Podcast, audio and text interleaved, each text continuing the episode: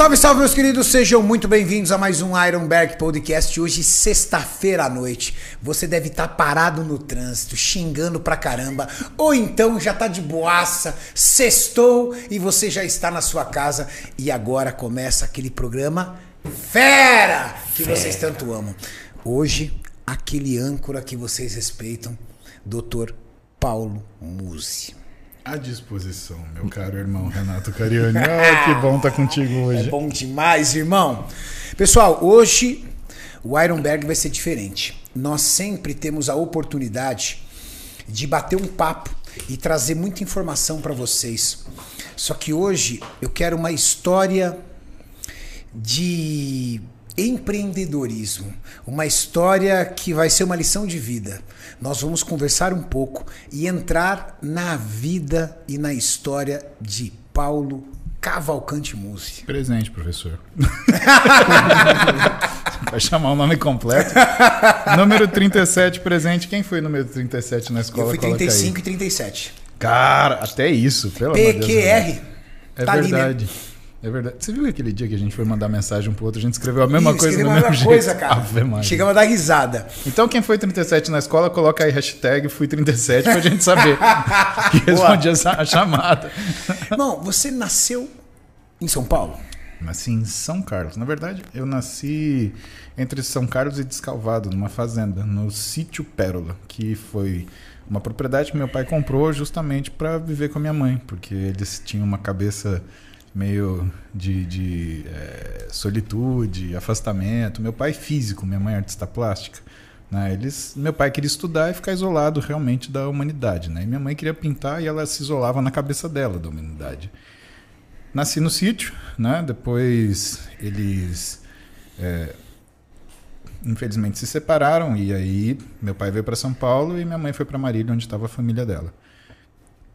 E aí começa toda a nossa história, né? Eu crescendo em Marília, meu pai batalhando em São Paulo e cuidando da gente, porque meu pai nunca negligenciou nem a mim nem a minha mãe. Meu pai era o cara que ligava todo dia no telefone para saber se estava tudo bem. Meu pai saiu do casamento com uma panela nas costas.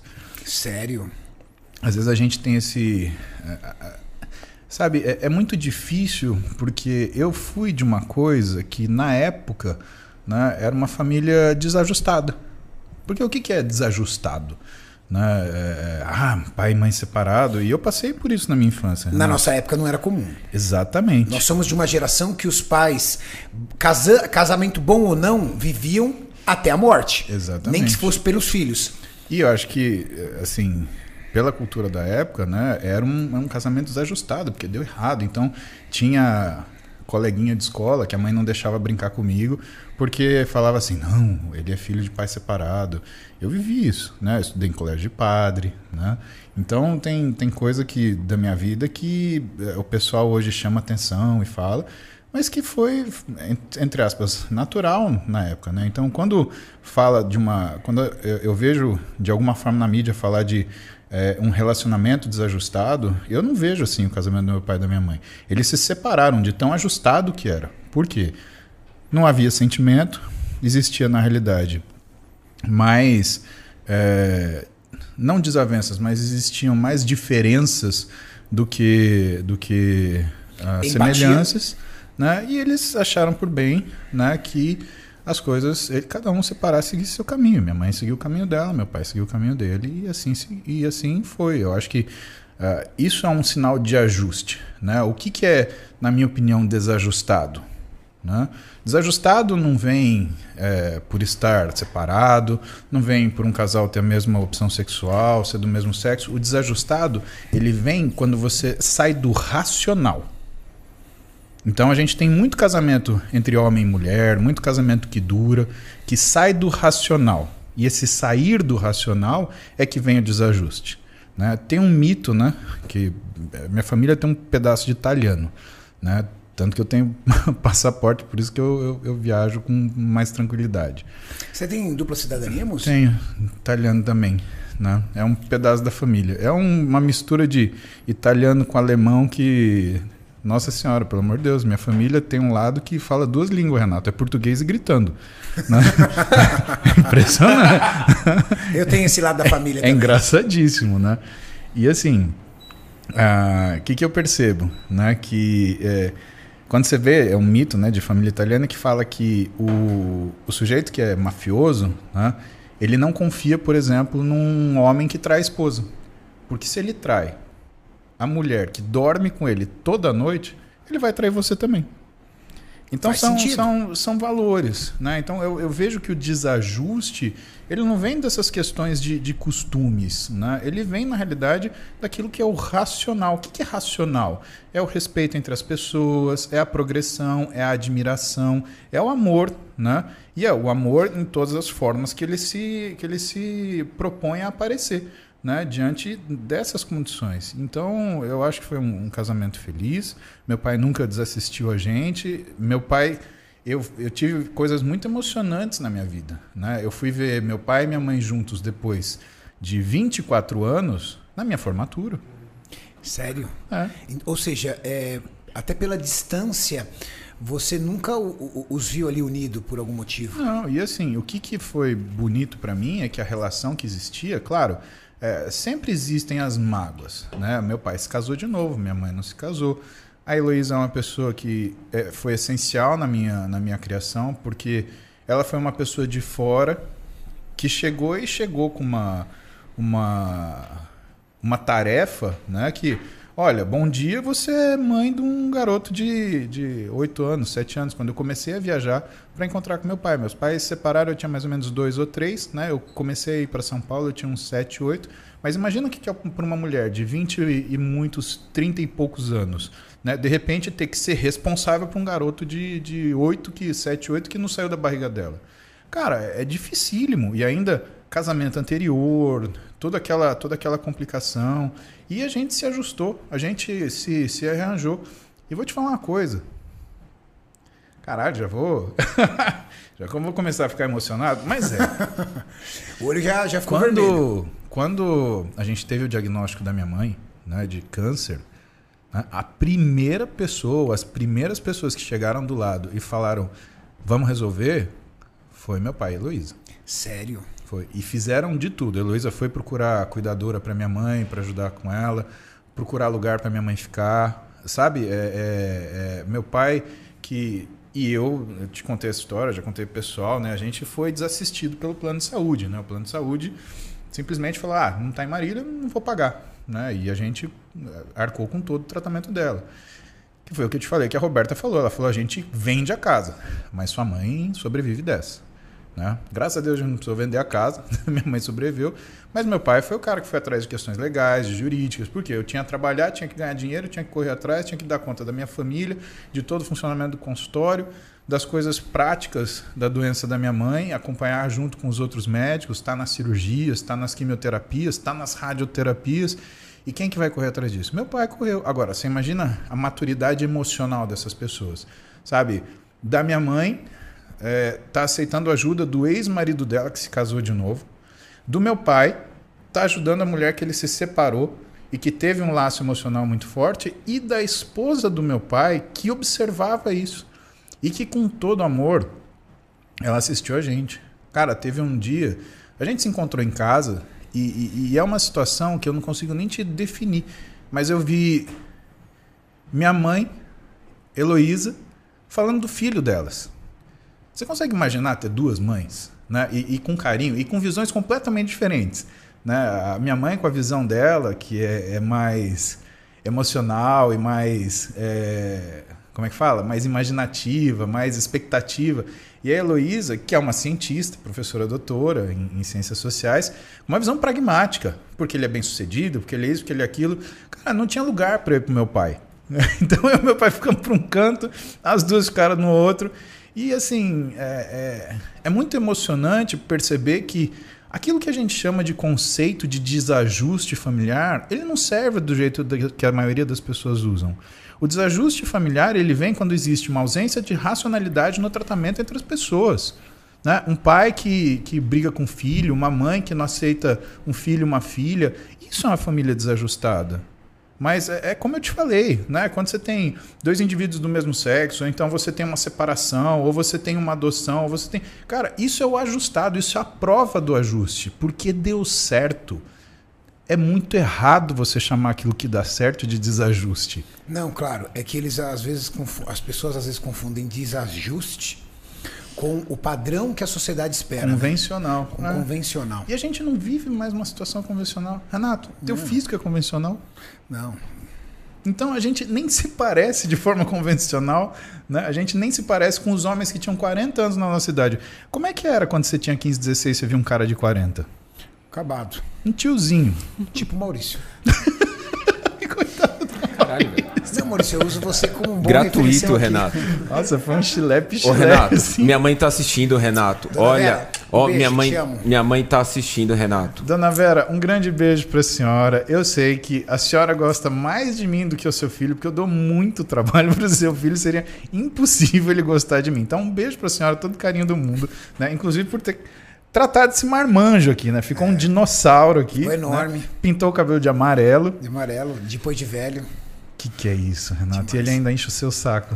Não, ele adora tirar. Daqui a pouco ele vai te fazer com uma tiradinha. Ele não pode perder um. Cara, a, a, galera gostou da tríplice coroa. Da, daquela outra lá. Você, o, o Muzi e o Júlio. Da Os três coroas. É, da Trindade, a tríplice coroa. A galera gostou, Renato. Só pra avisar. Muzi, então você teve é, é, um bom relacionamento, vamos dizer assim, com a sua madrasta, teve bons momentos, teve uma boa história. Agora me fala, o seu pai é físico. Meu pai é físico. Como é que ele escolheu isso? Algum dia você teve curiosidade de perguntar, pai, da onde você tirou fazer física? Não, mas com certeza. Porque na nossa geração, assim, na geração dos nossos pais, era o quê? 3, 5% das pessoas faziam faculdade? Devia ser isso no máximo. Já era muito difícil.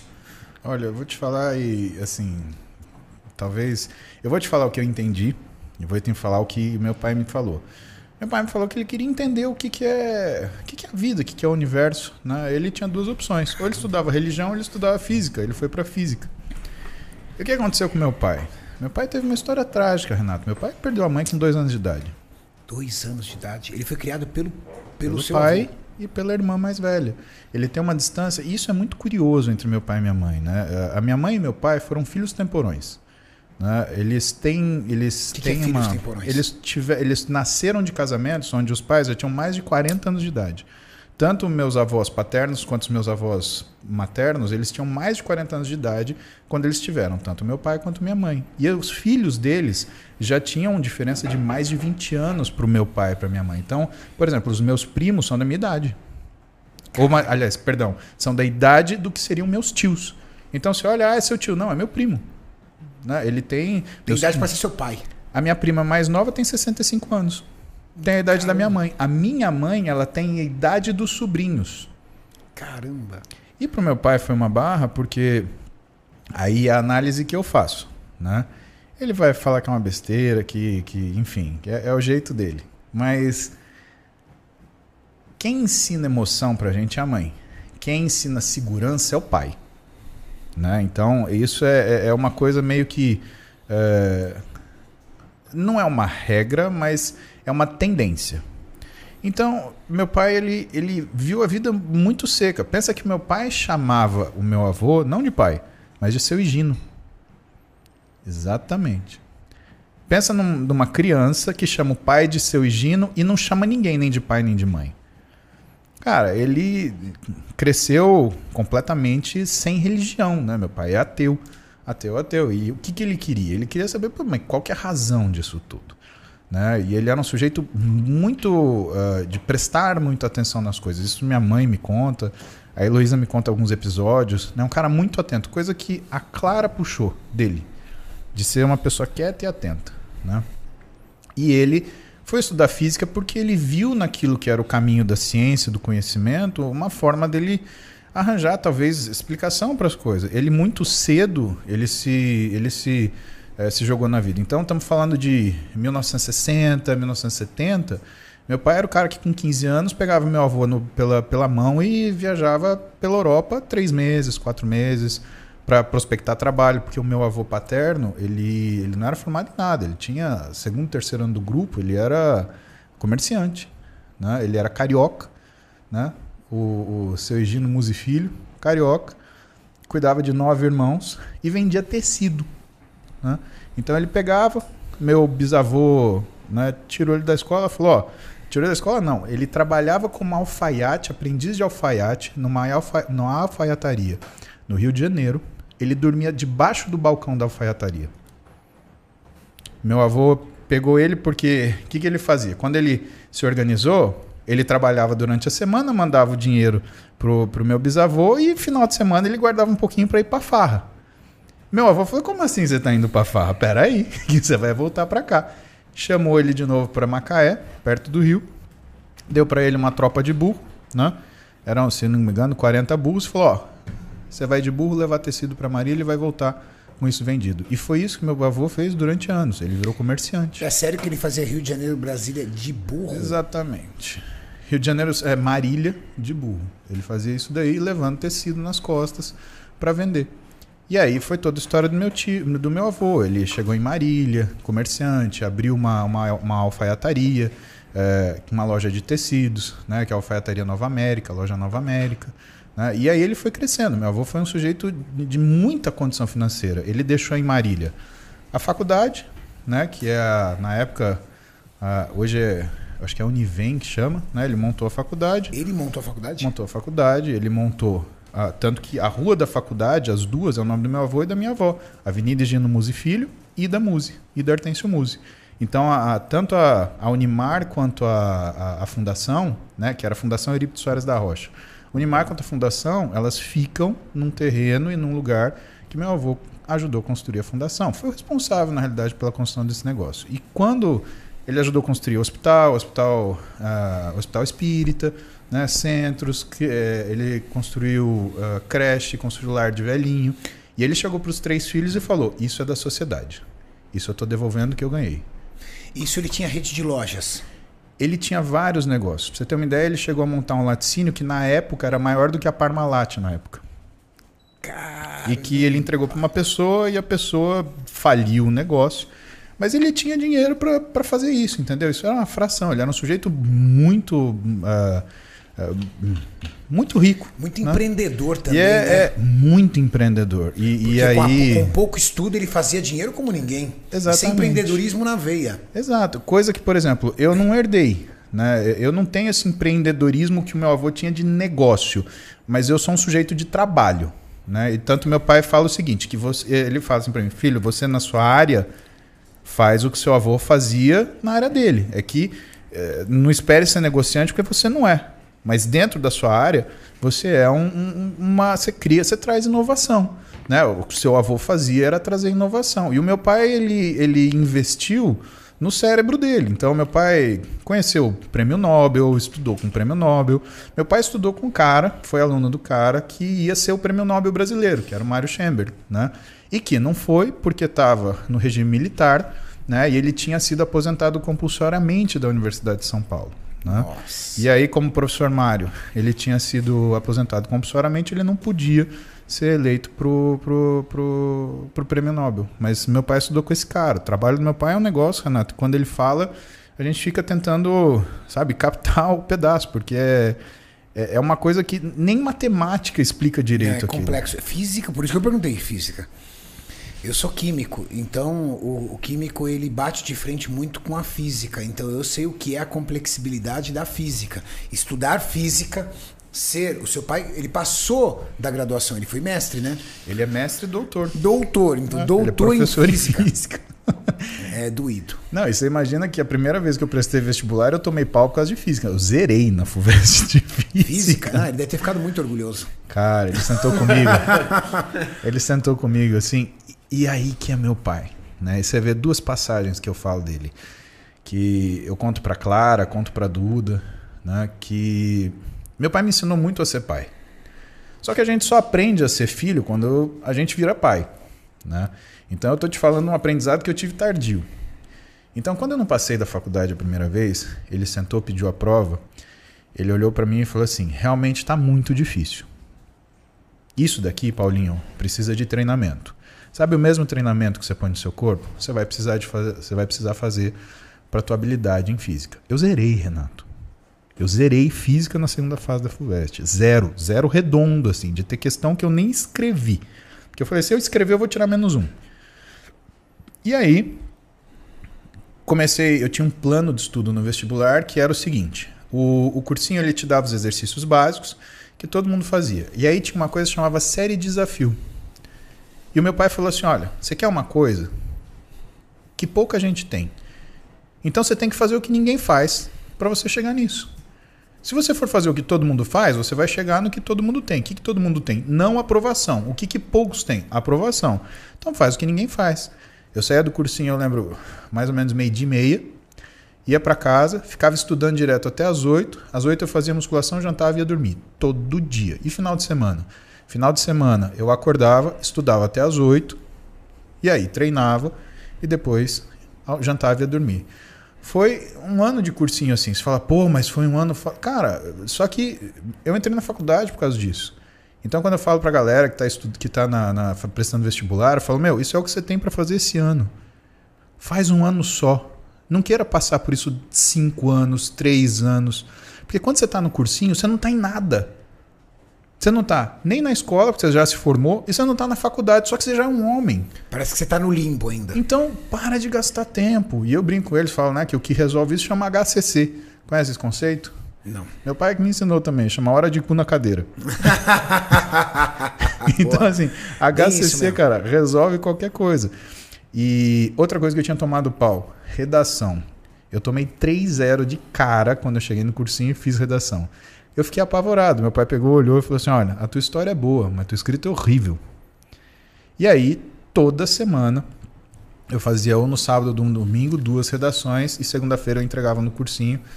A professora era, acho que a Edna, e ela que corrigia e depois ela me dava. E ela ia me dando os direcionamentos até ir melhorando. Né? E eu escrevia muito para poder treinar isso daí. Né? E isso foi o que, assim, as coisas que, que, que eu me lembro que faziam diferença, elas estavam relacionadas ao esforço. E meu pai conseguiu enxergar em mim que eu conseguia entender a linguagem do trabalho. Porque eu trabalhava o meu físico. Então ele falou em termos daquilo que eu entendia. Essa foi uma das grandes lições que meu pai me ensinou. Né? Falar na linguagem que seu filho entende. Porque meu pai nunca treinou, Renato. Meu pai ele tinha aversão à atividade física. Só que ele olhou para mim e falou: Puta, não dá para eu criar esse moleque do jeito que eu fui criado. Eu vou ter que criar do jeito que ele precisa ser criado. Então ele fazia várias analogias com relação à musculação e ao seu treino. Porque ele via que era uma coisa que eu me dedicava. E aí a segunda coisa, a segunda parte, que é a diferença, né? Quando eu passei no vestibular, ele virou para mim e perguntou. E aí foi uma outra coisa que eu entendi, né? E aí, se você não tivesse feito, o que, que você ia fazer? Ele perguntou sabendo a resposta. Eu falei para ele: Não sei, pai. Ele virou para mim: Então saiba de agora em diante.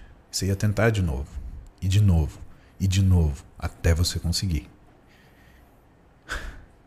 Caraca. Cara, eu acho que na palavra dele, na fala dele, assim, em questão de ah, 15 segundos, eu entendi que a chave daquilo que é a sua capacidade de atingir seus objetivos é, na verdade, a persistência, é a perseverança.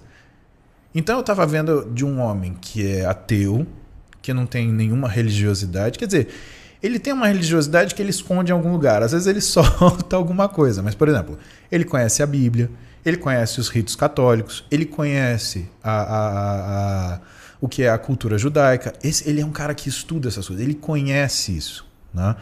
E eu estava vendo um cara que é ateu e que, portanto, não tem fé, e eu confundia fé com esperança. E essas coisas são completamente diferentes.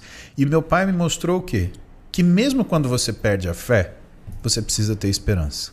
E eu entendo que mesmo que você perca a esperança, você precisa ter fé. E quando que você vai vencer? Quando você junta os dois. Porque fé e esperança é imbatível.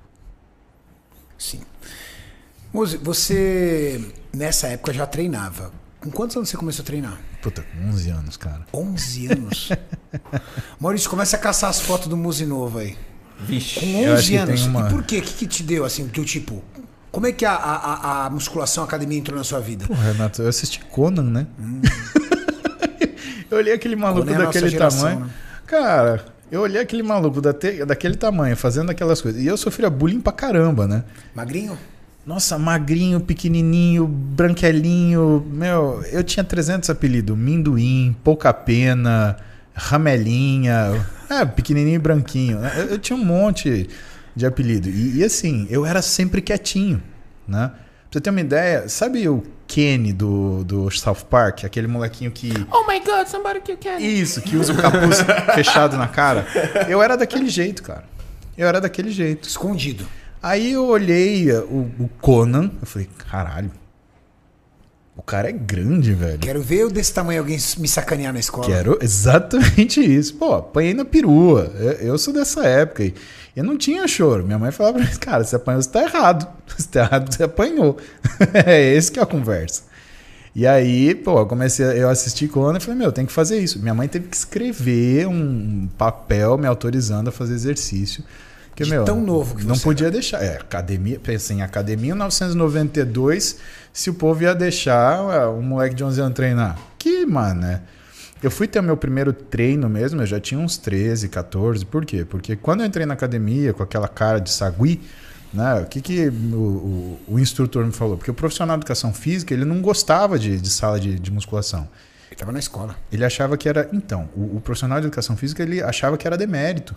Né? Por exemplo, eu lembro que na época a Marília tinha um time de, de, de bicicleta, de ciclismo. Meu, o treinador proibia que a galera fizesse musculação. O pessoal que treinava esportes no clube, né? Eu treinava no Yara Clube, né? Ou fazia, tinha que fazer estritamente aquilo que o treinador tinha falado. Ele não podia sair uma linha. Ah, mas eu quero desenvolver mais força, mais potência. Não, você vai fazer isso que é o treino do time. Não tinha coisa personalizada, porque na cabeça dos caras ele ia treinar, ia ficar pesado, ia ficar perder flexibilidade, ia ficar duro, ia perder velocidade. Era essa a cabeça que dominava. Então quem que cuidava da academia? Era, era prático, né? Era o sujeito que tinha aquela instrução que foi recebida né, pela. Olha que pela, isso foi até o final da década de 90, hein? Pois é. Era isso daí. Olha só. E eu já treinava, hein? Pensa só. Já treinava aí já. Primeiro colegial, tinha 13 anos, 12 anos, sei lá. Uma coisa assim. Cara, é, era, era triste, era duro. Mas eu já olhava, por exemplo, já procurava as camisetas que apareciam um pouquinho melhor, que via que você tava mais, mais fortinho, já tinha essa noção. Mas, Quando meu... garoto, assim, logo que você entrou na academia, além de Arnold, você tinha ali aqui os seus ídolos pessoais ali, quando garoto? Ou quando você foi avançando? Quais foram as suas primeiras inspirações ali? Tá, vou te falar cada um e vou te falar a causa deles. Que eu acho que é, é, muita gente. O Arnold, porque é o físico mais impressionante que a gente viu. Filosofia, né? Bruce Lee. Cara, eu assisti Operação Dragão acho que milhares de vezes. Milhares e de desenvoltura. Jean-Claude Van Damme. Caramba, meu, tudo é sempre a mesma coisa. É. Eu também a mesma, mesma coisa. Quantas vezes você assistiu Bloodsport? Aliás, quantas vezes você assistiu o Grande Dragão Branco? Grande Dragão ah. Branco. Cara, Perdi muito bom, mas tijolo não revida. Cara, se você é um Tanaka, mostre-nos o Jin Ma, o toque da morte. Porra, velho.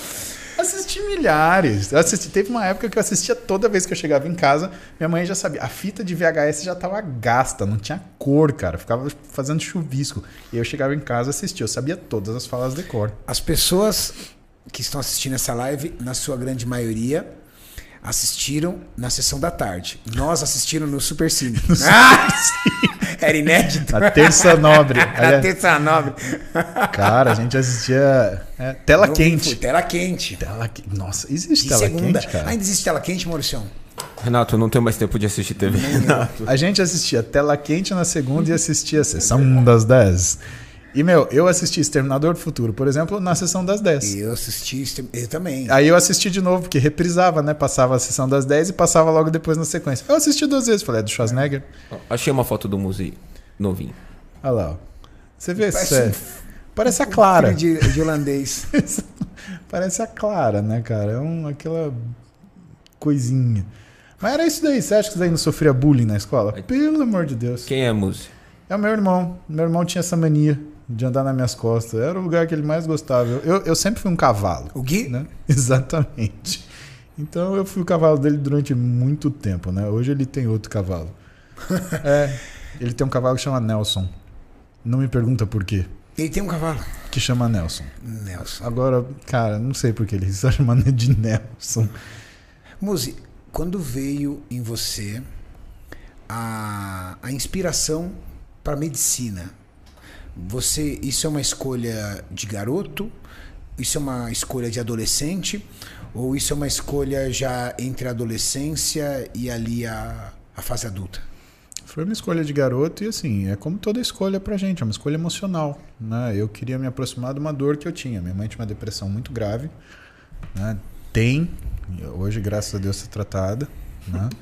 Mas foi a primeira coisa que eu resolvi quando eu entrei na faculdade. Né? Eu entrei na faculdade, fui falar com minha professora de psiquiatria.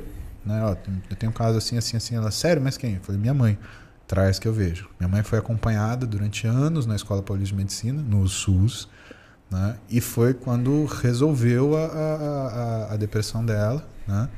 e ela melhorou, mas é, eu convivi isso minha infância inteira. E, e, e eu sentia aquela dor de ver que minha mãe estava sofrendo.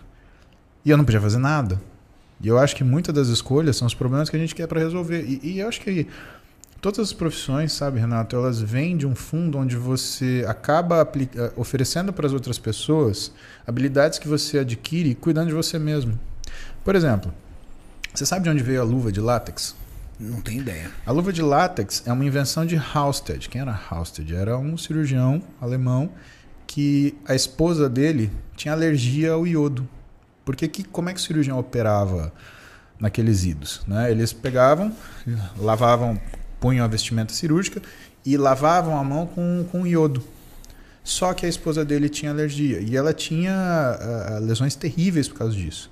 Então o que ele fez? Ele desenvolveu a luva de, de, de, de látex para ela poder operar com ele. Que legal. Então tem muita coisa na medicina que na verdade é a busca da cura para si. Né? Se você for ver, a, o, o mito da medicina é assim né, a, a, ferida que nunca cura né, do centauro, do Quiron. É a, a lenda de Asclépio e Quiron. Né? Asclépio ele é tido como na mitologia o pai da medicina. Né? Ele foi entregue, ele era filho, ele era semideus, filho de um deus com uma, uma terrena, com uma humana, e ele foi entregue a Quiron para ele ser cuidado e escondido, porque por ciúmes uma deusa queria matá-lo. E Quiron cuidou. E quem era Quiron? Quiron era o, o centauro que tomou uma flechada envenenada e que era para matá-lo. Então, uma flechada envenenada com veneno de medusa e era para matá-lo. Mas ele, na busca da, da cura para essa lesão fatal, ele conseguiu sobreviver, mas a lesão nunca fechou. E vem disso a medicina. E Quiron ensinou a Asclépio a medicina a partir dessa desse conhecimento próprio que ele tinha desenvolvido por conta dos séculos que ele tentou se curar daquela lesão intratável. Né? E a medicina é um pouco assim, né? essa ferida que nunca cura. Por que, que a gente fala que de médico e louco todo mundo tem um pouco? Primeiro, porque ninguém sabe o que você é capaz de fazer quando você está no seu limite. Né? Aí vem a história do louco. Né? E médico? Porque todo mundo tem uma ferida. E se todo mundo tem uma ferida, o que é o ímpeto normal é você atender essa ferida quando você observa uma pessoa, porque na minha parte opinião é quase como você pudesse curar a si mesmo. Quando você está na, na, na, academia, você vê uma pessoa mais jovem treinando, que você vê que ela não tem instrução, que ela está com pouca instrução, você, você não vai lá e ajuda. para ir lá, chegar nela. Isso Já é fiz tanto disso, né, Maurício? Exato. Gravando. Isso é uma ferida que nunca cura. Para você é uma ferida, por quê? Quem que você queria? Você queria ter alguém que fizesse isso por você. Então, na verdade, eu acho que a escolha da profissão vem daí. Eu tive um problema de saúde na minha família, com a pessoa né, que eu mais amo no mundo, né? uma das pessoas que eu mais amo no mundo, né? e que, cara, isso com certeza influenciou a todo meu, todas as minhas escolhas daí para diante. Você teve a aprovação dos seus pais na sua decisão? Minha mãe achava bonito, só que ela tinha medo porque ela achava que eu não ia conseguir passar na faculdade. Né? Uhum. Minha mãe me subestimava um pouquinho. Meu pai, ele virou para mim e falou assim: Ó, oh, eu acho excelente você vai fazer medicina, teu avô ia ficar muito feliz. Aliás, teu avô podia construir um hospital para você só de você falar isso daí. Eu posso te comprar uma aspirina, né? Mas você vai ter que fazer uma faculdade pública, porque eu não tenho dinheiro para te pagar, não, moleque. Seu pai, seu pai era vivo? Sim, meu pai é vivo até hoje. E mesmo. Não, seu pai não, perdão, seu avô era vivo. Não, meu avô falecido. Meu avô faleceu, eu, eu não cheguei a conhecer meu avô, pra você ter uma ideia. Porque meus filhos, meus pais e, eram e, temporões, e né? E o seu avô acabou. Seu pai não, acabou não se beneficiando tanto assim da. Vamos dizer assim, da herança do seu avô. É, meu pai nunca contou com isso, sabe, Renato? Ele, ele tem algumas coisas que, que são de herança, mas é, eu acho que meu pai ele faz uma coisa muito certa. Ele me deu tudo o que eu precisei, mas o que era luxo ele me mandou conquistar. Legal. Medicina, de certa forma, é, é, é um luxo. O que, que eu preciso? Eu preciso de retaguarda. Só que fazer o que você quer no mundo de hoje é um luxo. Né? A gente estava conversando outro dia, eu te contei a história Quanto da. Dá uma faculdade de medicina hoje por mês? Cara, uns, eu. Deve eu... estar na casa de. de olha, para casa de uns 10 mil reais por mês. Cara, eu vi umas na casa de 20, 15, 20. 20. 15, 20 mil reais a mensalidade. Pois é. O que, que um médico no início de carreira tem que gastar com livros? Uma paulada, não é? Ó, vou te falar, por exemplo, quando eu tava na ortopedia, um. Cara, um. Uma. Um volume, por exemplo, de um livro de cirurgia né? Custava mil reais. E a minha bolsa de residência era mil e duzentos. Então você pensava assim, ah, eu, esse mês eu não como, mas eu compro a porra do livro. esse mês eu vou a pé, mas eu compro o livro. Não, eu fui a pé a residência inteira. A diferença era comer. Eu fazia mercado. Não, eu comia no hospital, no, no restaurante. Ah, é o que tem, é o que tem, vamos lá. Ainda bem que tem, né? Que é, que é outra coisa, né? Você reclama do que tem, imagina quando não tem. Né? Mas por isso que eu te falei que é luxo. Né? Quem hoje pode se dar o luxo de fazer o que gostaria? Pô, te contei a história da Duda. Duda é uma das pessoas mais. Uh, não a minha filha, a, a, nossa funcionária lá no consultório. Né? Das pessoas mais esforçadas e, e de boa índole e de iniciativa que eu conheço. Né? Mas ela realmente, na vida, né? ela não foi premiada com aquilo que ela merece. Então eu e a Roberta a gente tenta equilibrar um pouquinho essa balança por iniciativa, né? Porque a gente percebe que é uma pessoa diferenciada, mas você entende? Às vezes a gente Faltou fala, ah, você tem que, é, você tem que batalhar, você tem que fazer. Não é só isso, Renato. Não, não é só isso. É às vezes está é, é, é, aparecer oportunidades que literalmente mudam a sua vida e às vezes essas oportunidades não aparecem. Ah, você tem que fazer aparecer a oportunidade. Isso é bem legal em discurso de coach motivacional. Exatamente. Na vida real, amigão, você tem que acordar todo dia de manhã cedo e trabalhar e às vezes quando você volta para casa, você volta e a oportunidade não vai bater ali na tua porta. E cada um de nós lida com uma dificuldade diferente. Você claro. fala, ah, mas você é médico, você fez universidade federal, você é um privilegiado. Eu não nego que eu sou um privilegiado, mas minha vida não foi. Isso não quer dizer que minha vida foi fácil. Por quê? Porque dentro dos médicos você também tem uma escala de preferência. Eu não tenho pedigree médico, eu não tenho pai e mãe médica. E eu estudei com muita gente que tinha. Então, no dia da prova da residência, por exemplo, da entrevista, eu vi gente saindo da sala da, da entrevista falando: Tchau, tio, a gente se vê segunda. Então, Acabou sabe, intimidade. cara. É, e é complicado isso. Falar, ah, isso não tem. Tem, sim, tem. Lógico que tem. Apadrinhamento. Tá errado? Cara, é, é um tipo de mérito. Né? Se isso vai se tornar uma coisa boa ou ruim, não dá pra gente julgar. Né? Tem gente que vai ser excelente apesar disso. Né? Eu tive essa dificuldade. Eu sou o primeiro médico da família. Né? Na realidade, tem minha prima Cristina que foi, mas ela faleceu muito jovem. Né? Hoje eu sou o, o único médico da família, tanto do meu pai quanto da minha mãe. Né? E claro, né? Isso vai criar essa facilidade, por exemplo, se a Maria Clara quiser fazer medicina, vai, mas aí qual que é a dificuldade? A dificuldade dela é que ela vai carregar um meu sobrenome. E o que, que vou esperar da menina no primeiro dia de, de aula? Ixi, ela tá perdida. Isso Gabaritar é uma, tudo. Isso não é uma dificuldade também? Ô, louco, então, baita pressão. Cara, não existe vida fácil. Se alguém acha que existe facilidade na vida, não para nós. Existe o 1% do mundo que concentra 90% da renda, os bilhardários, cujos filhos têm facilidade, porque os pais estão batalhando. Você acha que o Jeff Bezos dorme? Você acha que o Bill Gates dorme? Você acha que o, o, o ah, como é que é o nome? O moleque do Facebook lá. Mike Zuckerberg. O Zuckerberg dorme, né? Ele teve um problema lá no Facebook e ele perdeu 29 bilhões de dólares assim.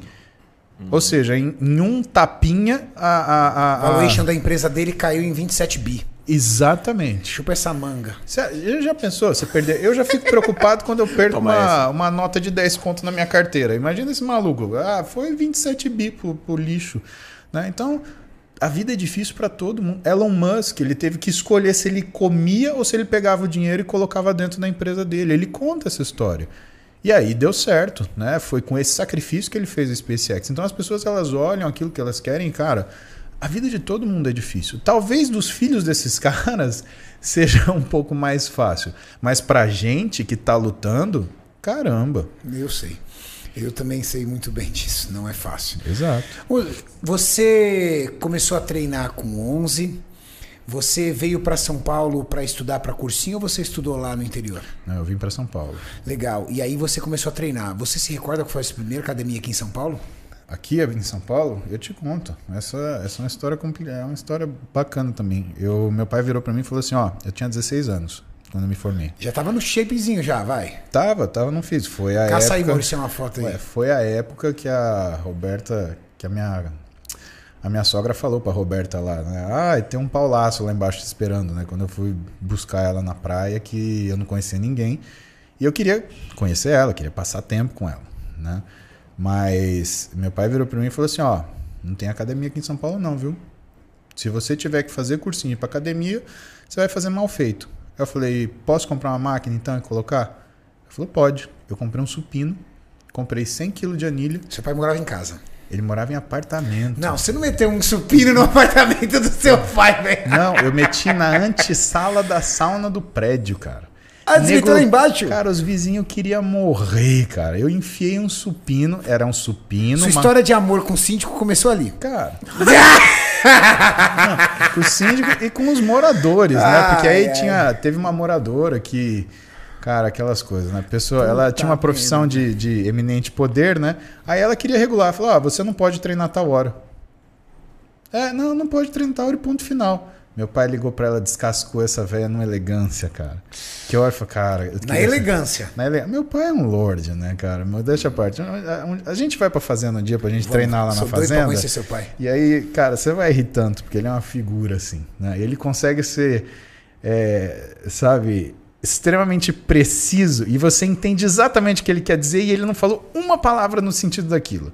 Ele usa um, uma terminologia completamente diferente. Você sabe tudo o que está acontecendo. É muito curioso falar com ele. Você tem vontade de rir toda hora, porque ele sempre te surpreende daquilo que ele vai dizer. Mas enfim, era uma mesa de supino, 100 kg de anilha, uma barra W, dois dumbbells montáveis isso daí sou eu com 17 anos, exatamente. Nossa, a eu e a Rob. vai adorar a gente mostrar essas fotos, ela vai ficar muito feliz. Cara, hoje ainda que é sexta, eu vou ouvir, velho. Essa Roberta vai adorar. Sem autorização, a gente mostrando as fotos dela aqui da, da adolescência. Ela fala, Renato, dia que você aparecer lá na clínica pra ser atendido, você vai ver. o, vou anunciar lá, o Renato tá aqui, o senhor Renato tá aqui embaixo. Fala pra ele esperar um pouquinho. Fala pra esperar aí que a gente tá um pouco ocupado aqui. Seis horas depois. E aí, assim, da, é, uma barra W, dois dumbbells montáveis e não tinha lugar para fazer puxador. Eu comprei uma dessas barras de, de, de, de porta, eu fazia barra em, em, barra de porta. Então eu treinei dois anos assim. Dois anos dois assim? Dois anos. Num supino, uma barra W com. Cara, só que eu é, era. Era a única coisa que eu fazia além de estudar. Única coisa. Você acha que de longe, o músculo mais impressionante do seu físico é peitoral. Assim, a gente brinca, nós, amigos íntimos, brincamos. É, é, é, é, aqui é assustador. Você acha, você atribui a isso, assim, esse estímulo que você deu tanto no começo a peitoral que acabou trazendo isso para você? Eu acho, sim, Renato, porque quando eu vejo exemplos, por exemplo, de pacientes que eu tenho que são levantadores de peso, eles treinam supino, por exemplo, três vezes por semana né, com objetivo de força há anos. E todos têm um peitoral impressionante. Pô, vai ver o peitoral do Ziad, parece um, um bloco de concreto dessas de lajota de 60 por 60 que você põe no chão. Né? E por quê? Ah, mas eu vou começar a treinar força. Então, mas você vai demorar 20 anos para desenvolver um peitoral assim. E eu passei, quer queira, quer não, eu treino há mais de 30 anos, né? Eu tenho 42, Nossa. treino dos 11, eu treino há 31 anos. Faz supino três vezes por semana pra você ver como teu peito não cresce, né? Só que eu tenho outras deficiências, né? Eu fui treinar tríceps mais tarde, Né? Eu, não, eu treinava aquilo que eu via. Então eu treinava quadríceps, peito e, e, e, e bíceps. bíceps. Eu não treinava ombro. Eu não treinava dorsal. Eu treinava dorsal assim, é, eu sabia que existia o exercício e que tinha que fazer, mas eu não sabia imaginar aquilo no físico. Né? Eu, eu, simplesmente treinava porque eu sabia que tinha aquele exercício e tinha que fazer. Como se fosse uma tarefa do dia, mas eu não calculava como que aquilo ia aparecer no meu físico. Eu sabia que peitoral aparecia. Então, meu, peitoral, peitoral, peitoral, pec deck, supino, pec deck, supino, pec deck, supino. E, e o que, que você treinava? Eu treinava supino reto. Então eu fazia, sentava no meu supino, fazia 20 séries de supino. Ué, é treino. Puta, é chato pra caramba. Então, mas é treino também. Né? Foi nessa época de cursinho que você conheceu a Roberta? Não, eu conheci a Roberta bem antes. Eu conheci, eu tinha uns 13 anos. 13? Você conheceu ela no interior? Eu conheci ela. Ou nas suas vindas para visitar o pai? Nas vindas para visitar meu pai, a gente passava boa parte das férias em Praia Grande, no Jardim Real. E a Roberta passava também as férias dela no Jardim Real. Ah, mas você vai ter que contar como é que você conheceu a Roberta aí. Como é que foi a brincadeira? Ah, pena que ela não tá aqui, porque ela conta muito mais legal. Na praia, né, cara? Eu cheguei, eu tive um. Eu fiz amizade. Até, cara, eu reencontrei o, o cara que me apresentou a Roberta esse tempo. Aliás, ele me achou. Mandaram para ele um negócio, falou: "Olha, acho que é você que esse que esse cara tá falando". Aí ele me achou, o Evandro, ele me achou: "Paulinho, onde você tá? Que não sei o quê". E, e o tá Evandro sacanagem que ele não conhecia você da internet. Não, ele não sabia. hein? O Evandro, o Evandro hoje é artista, é, é outra né? É outra, outra, é outra vibe. Não, ele né? não, não, outra vibe mesmo. O cara não conheceu você, ele tá, o cara tá vibe, velho. E aí ele me achou, e aí, então. E eu tinha esse amigo, Evandro, e cara, é, é, eu ficava sozinho na praia. Eu ia com meus pais na praia de manhã, porque eles gostavam muito de ir na praia. A gente ia pra praia às 7 horas da manhã. Voltava meio-dia, né? E aí eu ficava brincando com meu irmão até a noite. À noite eu jogava buraco com a, com a minha vodrasta, né? A mãe da Heloísa. Dona Ermelinda, ela me ensinou a jogar buraco e tranca. Cara, velha boa da porra, cara. Ganhava tudo, meu. É mesmo? Ela ria. E eu fazia, meu, eu vou ganhar, eu vou ganhar. Ela pegava, sujava as canastras, limpava e depois fazia a conta. E meu, eu perdi assim mais de muitão. Mas aprendi a jogar buraco com ela. E era assim. E aí um dia eu conheci o Evandro. O Evandro acho que faz amizade até com pedra, né? Se, se ele sentado lá numa pedra, ele começa a conversar com a pedra, né? E eu e uma pedra era muito parecido. E aí ele falou assim: "Não, vou te apresentar pra galera, papapá, papá". E eu vi aquela menina, falei: "Caramba". E sabe aquela coisa que bate, puf. E para mim ela era na hora eu fantasiei. E foi um negócio que eu nunca tinha vivido. Falei, caramba, que, que diabo é isso que eu tô sentindo, né? Pele morena, biquíni branquinho, toda esguia, toda. Sei, cara, ela era um misto de delicado com elegante, com uh, sensual e, e, assim, ela distribuía uma, uh, uma afeição para todas as pessoas. Ela é uma pessoa afetuosa.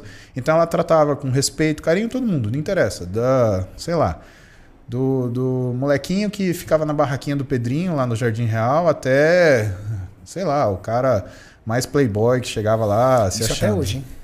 Até hoje. Até hoje. É uma característica dela. Ela é sensacional.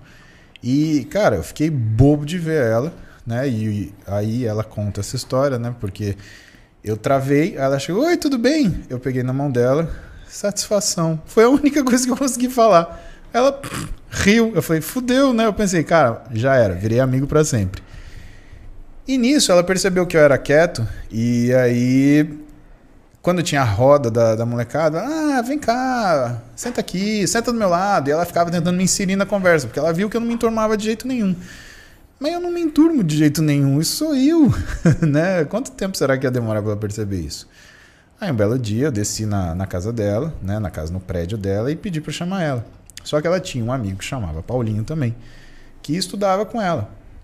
E quando o, o porteiro chamou na casa dela né, e falou: Olha, o Paulinho quer falar com a Roberta, a minha então futura sogra, que era uma mulher maravilhosa, 36 anos de idade, na flor da idade, belíssima, tudo super em cima, até hoje, né, dona Vanice? Tudo super em cima, danadinha. Não, meus memes que você faz com ela, cara. O, o, tu pra ver um cara pra sacanear aqui, tanto a sogra como você sacaneia, cara. Cara, a Vanice, ela passa horrores comigo. Ela passa. Depois eu vou te contar uma história horrorosa, que a Roberta, ela viajou uma semana pra Austrália pra ah. estudar, E aí ela deixou a mãe dela comigo. Malandro. Meu Deus do céu. Como eu atormentei aquela moça. Judiação. Mas enfim. E aí, o, o porteiro ligou, né? Olha, dona Ministra, tem um Paulinho que fala com a Roberta. Aí ela desceu toda feliz, porque ela conhecia o Paulinho, o Paulinho comia na casa dela, né? A Roberta ensinava ele as matérias que ele ia tomar pau na escola, enfim. Desceu pulando. Quando ela me viu, eu falei assim: não, Paulinho. Olhou, olhou, olhou, olhou, voltou para trás. Aí chegou pra Roberta, e a Roberta conta essa história, disse que a mãe dela virou pra ela e tinha uma galera Tava todo mundo no salão de jogos. O salão de jogos ficava no, no, primeiro ou no segundo andar do prédio. E ela falou assim: Roberta, tem um paulaço te esperando lá. Porque você já era mais forte. Aí a galera tudo. E aí eu olhei para cima, eu vi que tinha parecendo uma sapucaí olhando para baixo, achando que tinha um desfile de samba lá embaixo. Ah, mas eu queria me enfiar na terra que nem um tatu bolinha. Mas não deu. A Roberta chegou antes. Ah, oi, oi, oi, oi. Vamos andar. Eu falei, vá, vamos andar para conversar. Né? Ah, eu queria conversar com você, o que, que você acha? Vamos dar uma volta. Ela falou, vamos. Né? E aí a gente estava no Jardim Real, quem conhece Praia Grande, né? A gente foi de Monga, foi até Mongaguá andando, né? Foi um rolê, ficamos três horas debaixo do sol. Eu peguei uma insolação, mas eu queria saber quem era ela, porque, sabe, a, a, quando eu vi aquela menina linda, né? O que, que eu fiquei com medo? Falei, cara, será que ela é tão assim quanto ela é bonita? Quando ela abriu a boca, Renato, aí fudeu. Aí você gamou. Aí, cara, fui caralho. Fudeu. A gente tá falando em quantos anos aí? Estamos falando. Não, estamos falando com 13 anos de idade. Caramba, velho. E eu, cara, apaixonei nela perdidamente, tanto que assim. É, não namorei ninguém até namorar com ela com 18. Só que aí ela foi para aviação, eu fui para medicina. E a gente terminou porque simplesmente a gente não se via. A Roberta, por mês, ela ficava acho que três dias Mas em vocês São namoraram Paulo. do 13 aos 18? Não. Eu Como fui não? amigo dela dos 13 aos 18. É sério? Sem namoro? Sem namoro. Sem beijinho? Sem nada. Nada, nada, nada. Eu ficava no friend zone e tentando esperar um momento pra, pra coisa. Né, pra ver se desenrolava alguma coisa. Né? Aí com 18, Muzi, você é devagar demais, velho. você não faz ideia. Meu Deus do céu, cara. Cinco anos, Renato. Não é faz quase nada, ideia. cara. Dos 13 aos 18, você tomando coragem pra pedir a menina em namoro? Não, pior que isso. Quando eu consegui chamar ela pra sair, que eu tava com 18, né? Porque na verdade quem me pediu no namoro foi ela. Nem isso eu Puta tive a que mãe. pariu. Caralho, Muzi. Porra, Muzi. Velho, sério. Porra, Paulaço. Porra, Paulaço. Porra, Paulaço.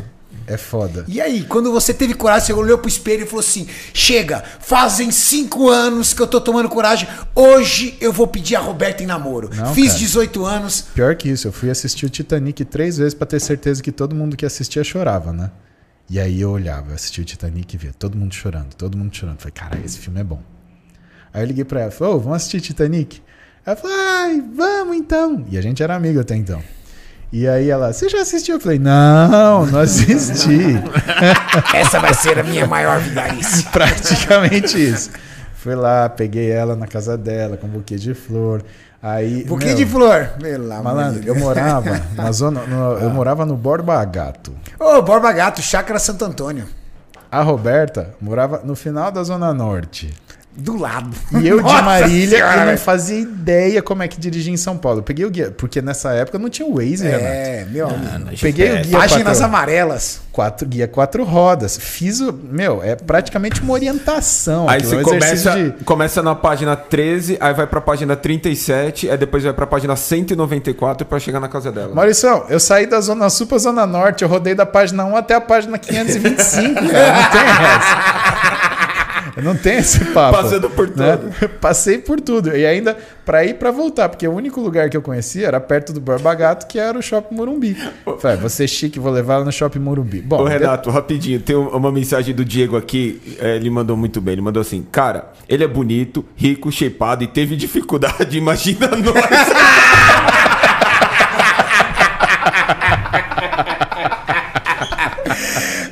Velho. Mano, Por isso que eu você é falo. um mito, Diego. Não, não, Diogo, por isso que eu falo. Diego. O cara de pau sempre sai na frente. velho. É Sabe por verdade. quê? Cara bonito, shapeado, entendeu? Rico vai lá, entendeu? Não tem coragem. Aí vai lá o feio, pobre, fudido, e chega, bate de frente e fala: E aí, mina, vamos sair pro rolê?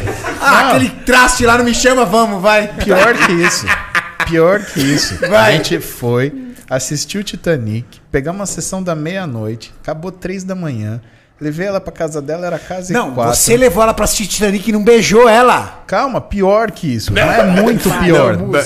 Aí eu levei ela na casa dela e aí, cara, ela fechou o olho e foi me dar um beijo. Eu dei um beijo no rosto dela. Não. Porra, Paulaço! Porra, Paulaço! O que, que é isso? Mas aí cara? eu te conto, qual que é o meu cagaço? Meu cagaço era o seguinte, falei, cara, quanta gente faz isso com essa menina? Porra, né? Um monte de gente deve tentar. Ele pensa muito à frente, velho. Eu vou Ele é ser mais um? Não vou. Não vou mesmo. Lançou um difícil.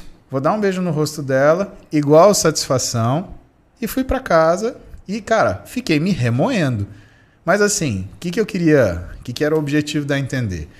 O dar a entender foi aquilo que eu escrevi pra ela depois, porque aí eu peguei, né? Eu já tinha, já tava melhor de redação, e eu expliquei pra ela, falei, olha, deixa eu te explicar uma coisa. Se eu te desse um beijo naquele momento, eu ia ser um beijo. E eu quero ser muito mais pra você, porque eu tô esperando pra te conhecer há muitos anos. Eu amo você. Se você não sentir a mesma coisa por mim, faz de conta que você não leu essa carta, a gente continua de onde a gente parou, como se nada tivesse acontecido, porque eu já aprendi a amar você à distância. Caramba. E mandei essa carta. É, maluco é foda, Era só velho. voltar no outro dia, pegar e levar pro motel, que tava fácil. Do beijo é. aí pro motel muito mais fácil, velho. Uma dessa. Foi, foi Amadores. Um Você ia no beijo, eu vou te mostrar como é que você faz. cinco Aí- anos conquistando. Ela Não. foi lá dar o selinho dele, ele virou. louco. e, mano, Não, meteu uma carta dessa. É louco, Renato. E já foi pro guia de Timbrado motéis pro outro a dia. carta Falou assim, agora tá fácil. Mas você sabe que tudo é tempo. Por quê? Porque a gente foi no domingo e eu mandei essa carta segunda, contando que essa carta chegasse na terça. Por o quê? zap zap maravilhoso Porque terça-feira à noite eu ia voltar para Marília. Eu contando que a carta tinha chegado, cheguei na rodoviária e aí vem a história do livro Plata- Plataforma 11, porque foi isso. Cheguei na rodoviária, passei a mão num orelhão, não tinha celular, Renato. E mandei, ela tinha um pager. E mandei para ela. Ônibus para Marília às 23h30. Tem um lugar esperando por você do meu lado. Se você entendeu o que eu te escrevi, vai continuar até o último minuto. Pum. Eu esperei ela. Esperei. Esperei. Nada. Cara, eu fui pra Marília. Nossa. Desolado. eu falei assim, cara, ela leu a carta e ela acha que eu sou um merda, né? E, ou pior, né? depois ela me contou o que ela acha, eu te conto. E aí, o que, que aconteceu? Eu cheguei em Marília, quarta-feira de manhã, cara, passei um dia horrível, porque passei a noite na estrada, né? E à noite, assim, tava péssimo, eu tava com aquela ressaca moral. Putz, você é um imbecil, olha o que você foi fazer. Você tirou a cara da menina, aí depois você mandou uma carta que nem um besta, você é um idiota. Toca o telefone. Era a Roberta. Aí ela falou assim: escuta, minha mãe precisa falar com a sua mãe porque eu tô pegando um ônibus aí pra falar com você. Eu falei, como assim? O que eu preciso falar com você, eu preciso fazer pessoalmente. Vixe. Aí, velho, trancou. Rapaz, Aí, eu tô nervoso, rapaz. Renato. Quero Não. saber o que, que vai acontecer, cara. Aí eu falei, caralho, velho. Ó, sendo bom ou sendo ruim, ela vai vir. Ganhei! Eu pulava dessa altura, assim, né? Na hora que ela chegou na rodoviária, o músico Aí. virou satisfação. A mãe da. Pior que isso. Maurício, você não entendeu. Minha vida, assim, nada é tão ruim que não possa piorar. Puta que pariu. Eu tô nervoso, músico. Aí as mães se falaram. A Roberta pegou o ônibus, chegou em Marília e ela pegou e que que, por que, que a plataforma 11 é a história? Porque é, a- eu falei pra ela na- no BIP, né? Ônibus pra Marília, 23 e 30, plataforma 11. Tá. né? E aí ela pegou o ônibus, ela chegou em Marília. E aí tem outra história nossa, porque a hora que ela chega em Marília é 15 para 6. E tem umas histórias que a gente escreve que chamam 15 para 6, né? Mas ela chegou 15 para 6. E aí eu, daquele jeito, né, falei, pô, eu não sei o que fazer. Ela desceu o ônibus, ela olhou pra minha cara, eu fui abrir a boca, ela falou, e me deu um beijo na boca. Aí, cara, acabou. Não, não tinha o que falar. Tudo que tinha que ser dito foi dito, tudo que tinha que ser escrito foi escrito. O que, que era? Era consumar o fato. Coloquei ela no meu ninho, mili, né? Azulzinho, calcinha. Da hora, velho. E aí, ela virou pra mim e falou assim: Você entendeu? Não tem mais o que falar. Caraca, que fera, cara. Puta e a gente merda, ficou cara. junto, cara, foram os três melhores dias da minha vida até hoje. Não tiveram dias mais felizes do Foi que mágico, né, velho? Foi. né? Porque a gente não aconteceu nada de. de, de Não, a coisa, companhia, o, Né? Exato. A o gente, esperado há cinco anos, cara. Tá, A gente não transou, né? Tá. Mas a gente ficou junto, a gente dividiu coisas muito íntimas, né? E, e daí vem aquela. Vem aquela resposta. Não sei se você chegou a ver, isso virou um meme lá no Chupim. Né? Apareceu uma moça que fazia aquele negócio OnlyFans. E eu não sabia que existia esse negócio de OnlyFans. Né? Você sabe o que é OnlyFans? Já ouviu falar. Tá. Então não precisa nem. Então, eu não sabia. Aí. Não é. Não, não Aí é. eu- É que tem algumas pastoras de igreja lá no Instagram que ele cria um OnlyFans só pra poder orar pra essas pessoas que se inscrevem É, no OnlyFans. Então, tem isso, né? E aí uma moça me perguntou, né, se eu ia ficar pelado no OnlyFans, né? Porque eu O ia Chupim faturar. perguntou? Cara, a moça me perguntou no Chupim se eu ia ficar pelado no OnlyFans pra faturar alto. Eu falei, minha senhora, ninguém vai pagar pra me ver pelado, fica tranquila. Mas eu não respondi assim. O que, que eu falei pra ela?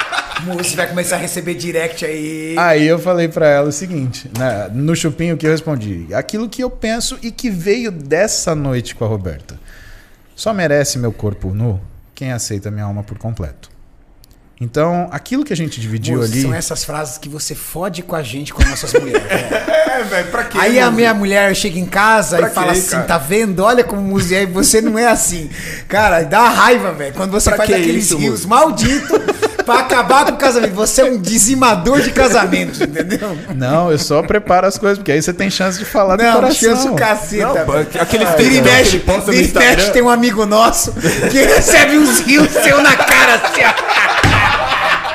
Ó, não é ele o Maurício, não é o Maurício, mas é um amigo em comum, velho. Que vira e mexe. Toma assim, ó. Ô jovem, olha o que eu recebi aqui. Ai, ai, ai, ai, mas eu não Ai, posso ai. falar quem é, entendeu? Mas toma uns rios na cara de vez em quando, pra ele ficar ligeiro, velho. Não, então desculpa, pô. Não foi querer. Foi mal. Mas fala pra ele que ele não tem Ai, concorrência. entendeu? Acabou. Ai, cara. E aí foi assim. E, E, ela aí... ficou quantos dias contigo lá? Foram três dias e, cara, é o que eu te falei, foi os melhores dias da minha vida. E, e foi muito engraçado, porque, por exemplo, eu levei ela. Eu levei ela pra umas quebradas, né? Eu levei. Um dos lugares que eu levei foi na cabeceira da pista do aeroporto de Marília, que podia chegar de carro lá. E a gente tava junto, tava namorando, e de repente ela começa a escutar, subiu. Aí ela começou a ficar nervosa.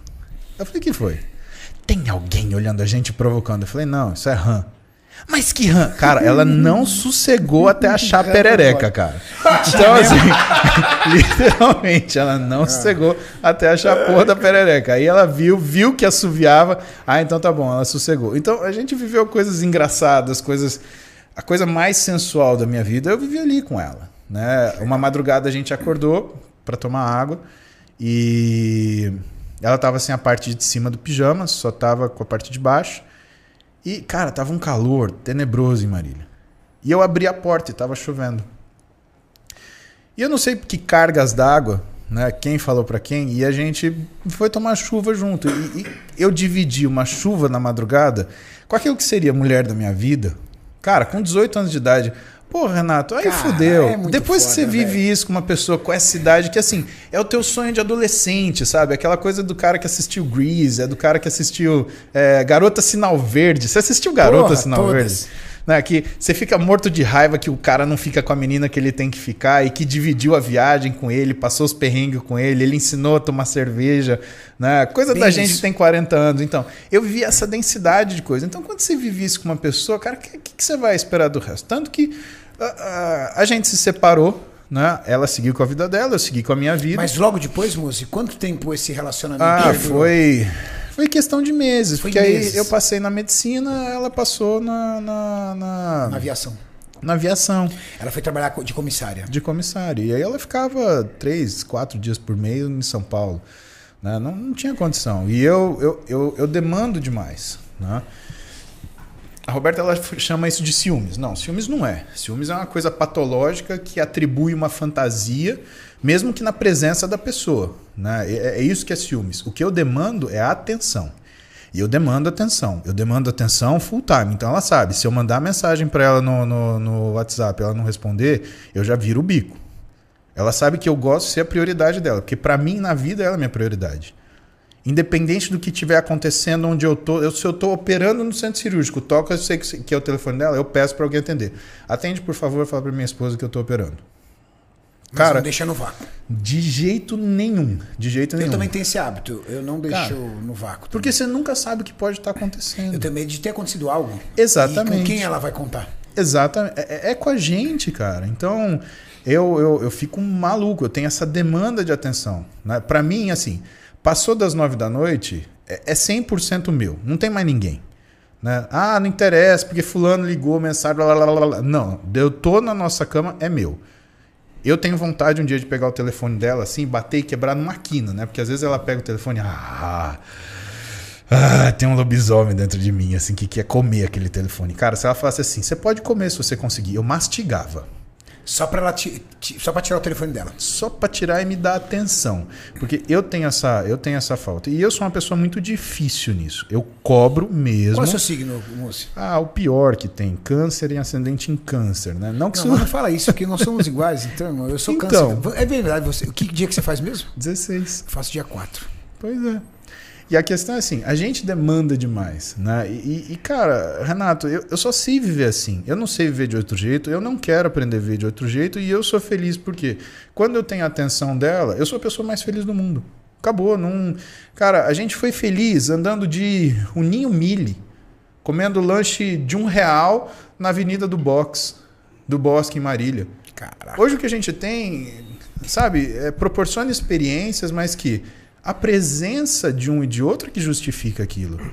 Sabe? É, é- Se a grana transformar isso em ausência, perde o sentido. sim.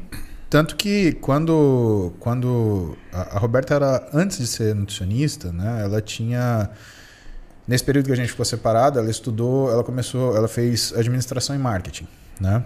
E ela foi trabalhar numa empresa multinacional. E ela era, ela estava quase na vice-presidência quando chamaram ela, falaram, ó, é, você vai ter um cargo que é o antes da vice-presidência, assim, assim, assado, arararararará. E aí ah, ela fez uma reunião, eu estava ascendendo na profissão, a empresa era uma empresa que, por exemplo, não. E assim, eu estava numa época. Eu estava ascendendo na profissão e no trabalho, só que eu saía de casa às quatro da manhã e voltava meia-noite. É aquela fase, né? De porrada, né? Então, assim, se ela não tivesse em casa, não tinha ninguém. E a gente já tinha duas filhas. Né? E aí o que aconteceu foi que quando eles fizeram o que era a, a- a proposta de trabalho para ela, ela olhou e, e- e- se negou. Falou, não. Ela abdicou de ser vice-presidente numa empresa multinacional para trabalhar do meu lado. Por quê? Porque ela sabia que ia ficar cada vez menos. Porque uma das coisas que ela ia fazer, sendo ocupando o cargo que ela ia ocupar, ela ia ficar no Brasil 10 dias por mês. Ela ia ficar 20 viajando. Pesado. Não. Que casamento que dura com isso? Agora eu te digo, comigo, nossa senhora, cara, eu ia ficar, eu ia enlouquecer. Eu ia enlouquecer. Não, entenda, eh, não é o problema dela ficar esse tempo sozinha, longe, é a recorrência. A gente fez aquela conta no último podcast, né? Ou seja, por ano eu fico com a minha mulher 38 dias com a vida que a gente tinha até ano passado. Eu não vou mais tolerar isso. E ponto final. Que eu tenha que ganhar menos, vou ganhar menos, não tem problema. Mas eu vou viver com ela mais, porque eu sinto muita falta da. Eu gosto da companhia dela. Eu brinco, eu falo pra ela, eu falo assim: se ficasse nós dois numa ilha deserta e não tivesse mais ninguém, eu ia brincar com você assim. Uma noite eu dormia com você, na, no... na outra você se fantasiava de homem pra eu contar que eu te peguei. Porque Boa. você é minha melhor amiga, não, não Putz, é tem. foda, entendi. cara, é, é com você que eu tenho confiança de dividir minhas coisas, falar meus apertos, minhas angústias. Eu não tenho medo dela pensar que eu sou fraco, porque ela sabe quem eu sou. Ela sabe as porradas que eu levo. Ela sabe o nível de estresse. Ela sabe quanto eu apanhei na minha profissão, dos meus, entre aspas, colegas, né, das pessoas que tinham cargos executivos que é, falavam que uma das coisas que eu tive que ouvir né, de, de, de cargos executivos foi que, ah, médico novo que está ganhando dinheiro, a gente vai em cima mesmo. Ah, vai se vai se fuder. fuder, né? Quem que é isso? É um canalha que faz isso, Só. Renato. Vocês se reencontraram com quantos anos? Com 28, 26. Ah, é, mais ou menos isso. Né? Ou seja, oito anos separados. Como é Foram- que foi esse reencontro, moça? Foram quase 10 anos separados, na verdade, né? Foi, foi dos 18 aos 28, praticamente. Quase 10 anos. Como é que foi esse reencontro, cara? Cara, se eu te falar. Porque o né? mundão é tão grande, vocês foram fazer coisas tão separadas. Nós estamos falando de São Paulo, a terra que você pode nunca mais, nunca ver a pessoa na vida, de tão grande. E aí que vem o meu lado fantasioso, né? Toda vez que eu saía da minha casa pra trabalhar, eu ficava fantasiando de encontrar ela. Não, num, tá de lugar desse. Pô, Então você pode dizer que durante esses 10 anos você nunca esqueceu. Não, nem por um segundo. Meus namoros acabavam por quê? Porque toda a documentação que eu tinha do tempo que a gente ficou junto, as cartas, as fotos, as promessas, as lembranças, né? Eu guardava numa pasta no meu armário. Eu começava um relacionamento, estava indo tudo bem.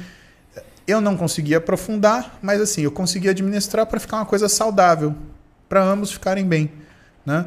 Eu respeitava a pessoa, não era uma pessoa de ficar pulando por aí. E, Renato, eu tive, sei lá, de mulheres na minha vida, eu tive talvez eh, o que caiba numa mão. Não tive mais que isso.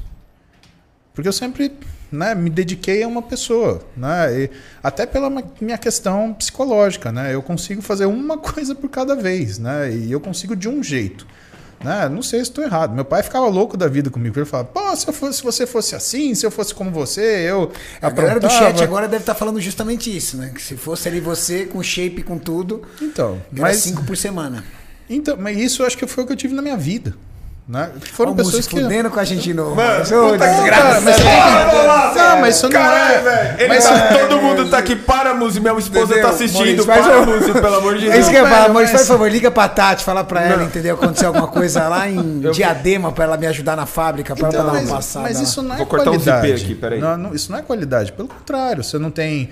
Você diminui seu número de malícia, você sabe, você- a sua capacidade de malícia. E você tem que ter. Né? Porque um- um, relacionamento ele não é só gerenciado para uma coisa certinha. Você tem que ter uma malícia, uma, uma malemolência para você sair de situações complicadas. Né? Até porque cada pessoa ela traz para o relacionamento atual algumas feridas dos relacionamentos anteriores. E às vezes ela vê determinados signos e o que, que acontece? Vem a memória do relacionamento anterior. Quem que eu era?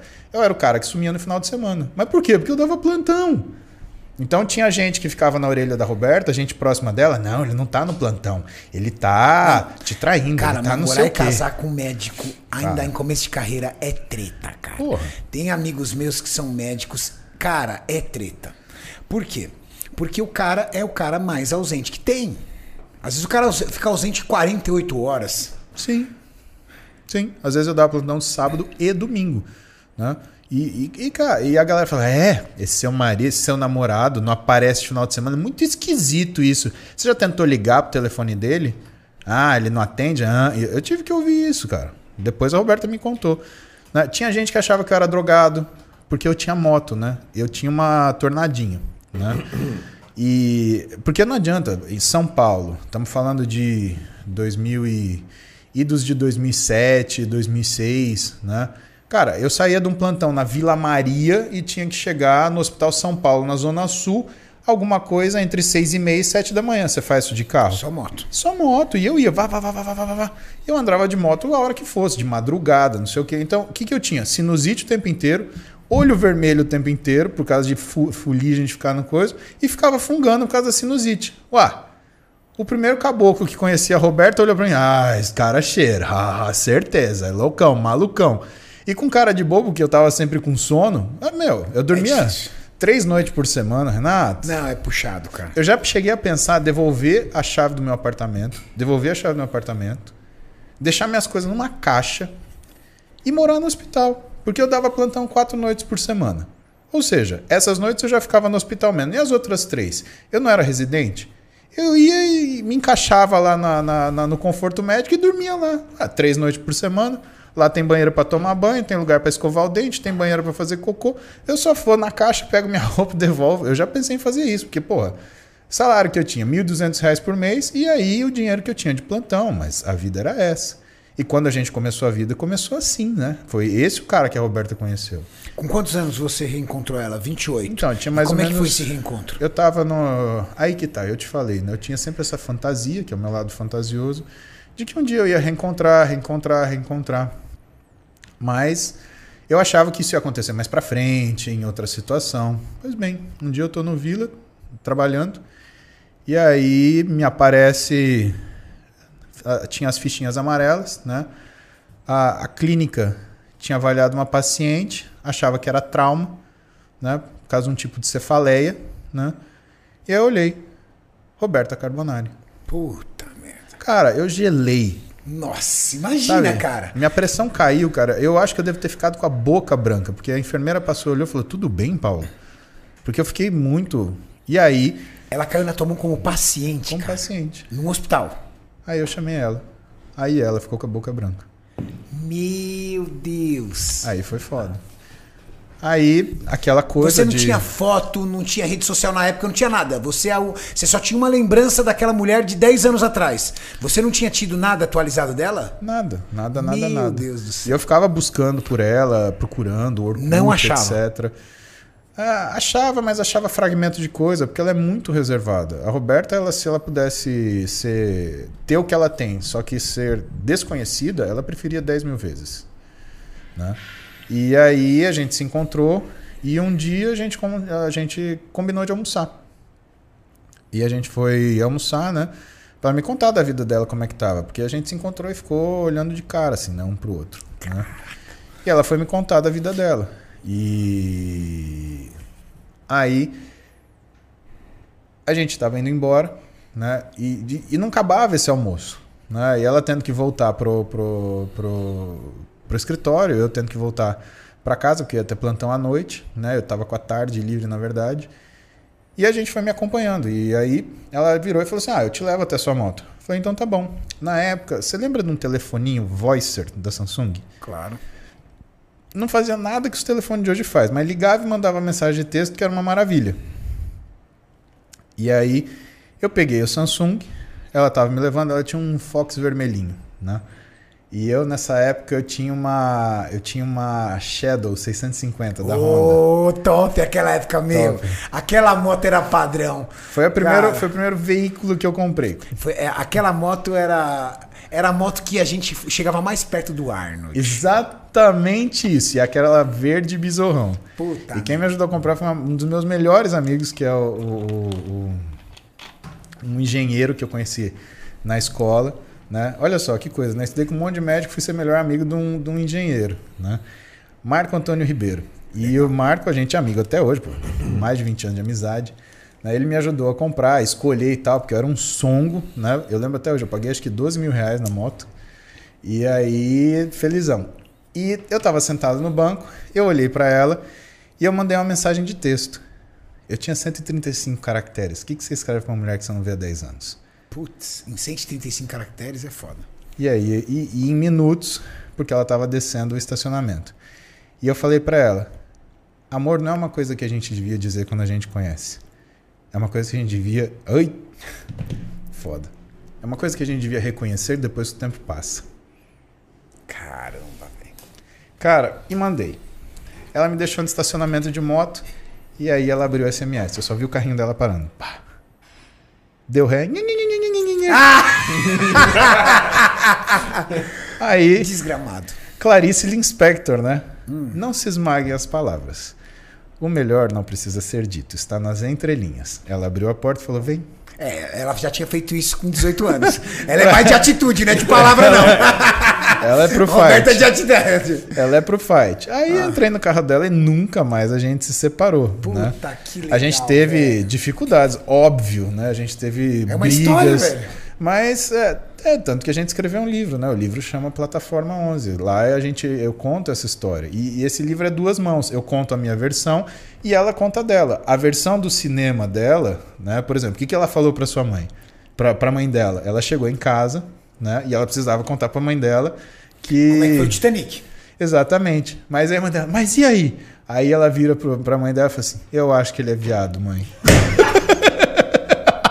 Eu não queria falar isso na hora, mas eu achei também que seria a percepção dela. Olha, não é de hoje que me confundiram. Não me confundiram lá. A Rita, anestesista, não achou que eu era namorado do Júlio. Cara, o que, que eu tenho, cara? Eu fico pensando isso. Eu, mas. Ah, pra mim não é demérito, tô bem pra caralho. Minha vida é é um livro aberto. E aí, isso, ela tira o sarro até hoje. Ela fala: Meu, sério, eu não confiava em você. Depois disso, eu falei: Putz, você não quer namorar, quer ser amiguinho, quer saber que marca de batom que eu uso. Cara, eu gostava tanto dela que é, ela deixou de ser. Ela deixou de ser um, ter um sexo pra mim. Eu amaria a Roberta independente do que ela fosse. Porque ela pra mim é. é- Cara, tem uma. Tem um mito que diz que Zeus, quando criou a humanidade, ele criou o homem com quatro pernas, quatro braços, uma cabeça e duas caras. E quando ele observou para a criação dele, ele falou: Cara, isso daqui vai ser muito poderoso. Não posso deixar isso ser assim. E ele separou. Ele separou os quatro braços, separou os quatro pernas e separou as duas caras da mesma cabeça. E como esse ser tinha ousado a desafiar os deuses, Zeus condenou-lo, condenou a ficar procurando a sua outra metade pelo resto da vida. A Roberta é minha outra metade. Entendi. Então, a- assim, eu Essa é a explicação mais clara pra você. eu ia achar ela independente da situação que a gente vivesse. Tá. Porque é, sabe, é, é de outra grandeza, sabe, Renato? Tem coisas que é, do senso comum, né? Eu, ah, como eu te falei, há muito tempo, né? Eu entendi que eu não tinha ciúme dela. Eu tinha a, a, a- sensação da falta de atenção, da falta de ser prioridade. E eu preciso me sentir prioridade dela. E ela faz isso de volta. E ela entende que isso sou eu e não me culpa por isso. E para ela não é uma chatice. Talvez 99,9% das mulheres iam achar, puta, cara chato, melado, peganhento, enche meu saco. A Roberta me entende assim. Ela me perdoa por ser assim. Ela gosta de mim porque eu sou assim. E a gente entende aquilo que são as dificuldades que a gente vive. É o que eu te falo. é, nas horas de maior desentendimento que a gente teve, né? Porque a gente teve desentendimentos em uma série de momentos, né? Nosso relacionamento teve seus pontos baixos. A gente quase se separou em alguns momentos, sim, né? Porque necessitávamos de momentos de reflexão de algumas coisas que estavam acontecendo na nossa vida, porque ela, ela veio com uma vida de um tipo eh, completa, eu com uma vida também repleta do outro lado, e a gente estava brigando, né? Cada um com o que estava trazendo, para quê? Para a gente poder ser só a gente de novo, porque eu não queria trazer tudo que eu tinha para dentro do meu relacionamento com ela. Ela não queria trazer tudo que ela tinha para o relacionamento dela comigo. E isso machuca a gente, cria expectativa, faz, leva a gente eh, a agir de formas que eh, a gente quer ser compreendido imediatamente. Porque isso faz fa- parte da confiança, faz parte ah, daquilo que é a, a, a, a, a, como é? a cumplicidade. Né? É aquela coisa que não precisa ser explicada. É aquela pergunta, né? aquele clichê que o pessoal fala: quem que é a tua mulher? Quem que é o teu marido? É a pessoa que você chegar e falar assim: olha, matei alguém. Ela vai olhar para você e falar assim: então vamos esconder o corpo. Porque se for qualquer coisa diferente disso, não serve para estar com você. né? A, a- vida nossa é desse jeito e foi eh, teve esses altos e baixos, mas o que, que eu faço? A conta que eu faço. Nos nossos momentos mais trágicos, a dor da ausência dela sempre foi maior do que a ofensa que eu tomei para mim. E a gente pode estar de cara virada. A gente dorme na mesma cama, a gente divide o mesmo leito. E se bobear, a gente ainda dá mão. Porque mesmo, mesmo que aquele momento não seja o momento de falar eu te perdoo, ainda assim é o momento de falar eu amo você. Pesado, moço. Ah! Pesado, irmão. Bem pesado. É, Renato, o pior de tudo, Renato, Bem pesado. é Ah. que a Tati tá assistindo, cara. Ah, ela mandou a mensagem. É, já começou. O que que ela escreveu aí, Maurício? Ela falou aqui assim, ó. Homens, sejam românticos. no nosso grupo só tem eu, você e o Mr. Ozempic. Então vai subir um rios daqui a pouco nesse grupo. Muzi, por que ortopedia? Porque, cara, E como foi essa escolha? Você teve alguma algum mentor para isso? É a história do Ou José. era o caminho que você achou mais fácil para poder ajudar no esporte? Porque uma coisa eu sei, isso você não precisa nem falar porque nós somos amigo, amigos íntimos. A tua medicina veio voltada para performance, para o esporte, para ajudar pessoas no esporte. Você também tinha essa vontade. Você achou ali o ortopedia um ótimo caminho. Você teve um mentor. Foi uma questão de empreendedorismo, tipo, pô, essa carreira dá bem dinheiro. Porque o ramo da medicina ele é muito abrangente, muito mesmo. O que, que te fez é, escolher a ortopedia? Renato, ah, vou arriscar falar uma coisa, mas não tem nenhum aluno de medicina que não tenha gostado de ortopedia. Ele pode até, ah, ah, ele pode até não ter gostado, mas ele nunca vai desgostar. Ortopedia é muito legal. Se eu te levar numa cirurgia comigo, você vai gostar. Porque é legal pra caramba. É montar gente. E isso é. Cara, é, eu, eu não sei te descrever o quão legal é isso. Mas enfim. Na verdade, não tem nada a ver com esporte. Na época, eu tava entre o segundo e o terceiro ano de faculdade. Teve uma greve na Unifesp. Ela entrou em greve durante três meses. Só que eu fazia pesquisa na pediatria. Que era uma das coisas que eu quase fiz. Eu não fiz porque eu descobri que eu não consigo ver criança doente. Eu quase larguei a faculdade por causa de um ambulatório de, de, de nefro, né, que eu, eu vi uma criança com uma doença fatal e que sabia que ia morrer.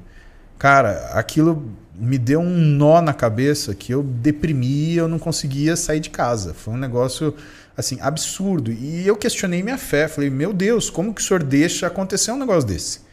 Né? É, é, foi uma coisa muito difícil para mim. Mas eu tocava esse ambulatório de obesidade infantil na época, que foi minha entrada para o metabolismo. Né? Era, era a disciplina de nutrição e metabolismo da pediatria da Escola Paulista de Medicina. Né? E eu tinha que falar, porque ficar lá, porque o ambulatório continuava. A gente não tinha aula, que eu estava no terceiro ano, mas o ambulatório continuava, o atendimento continuava.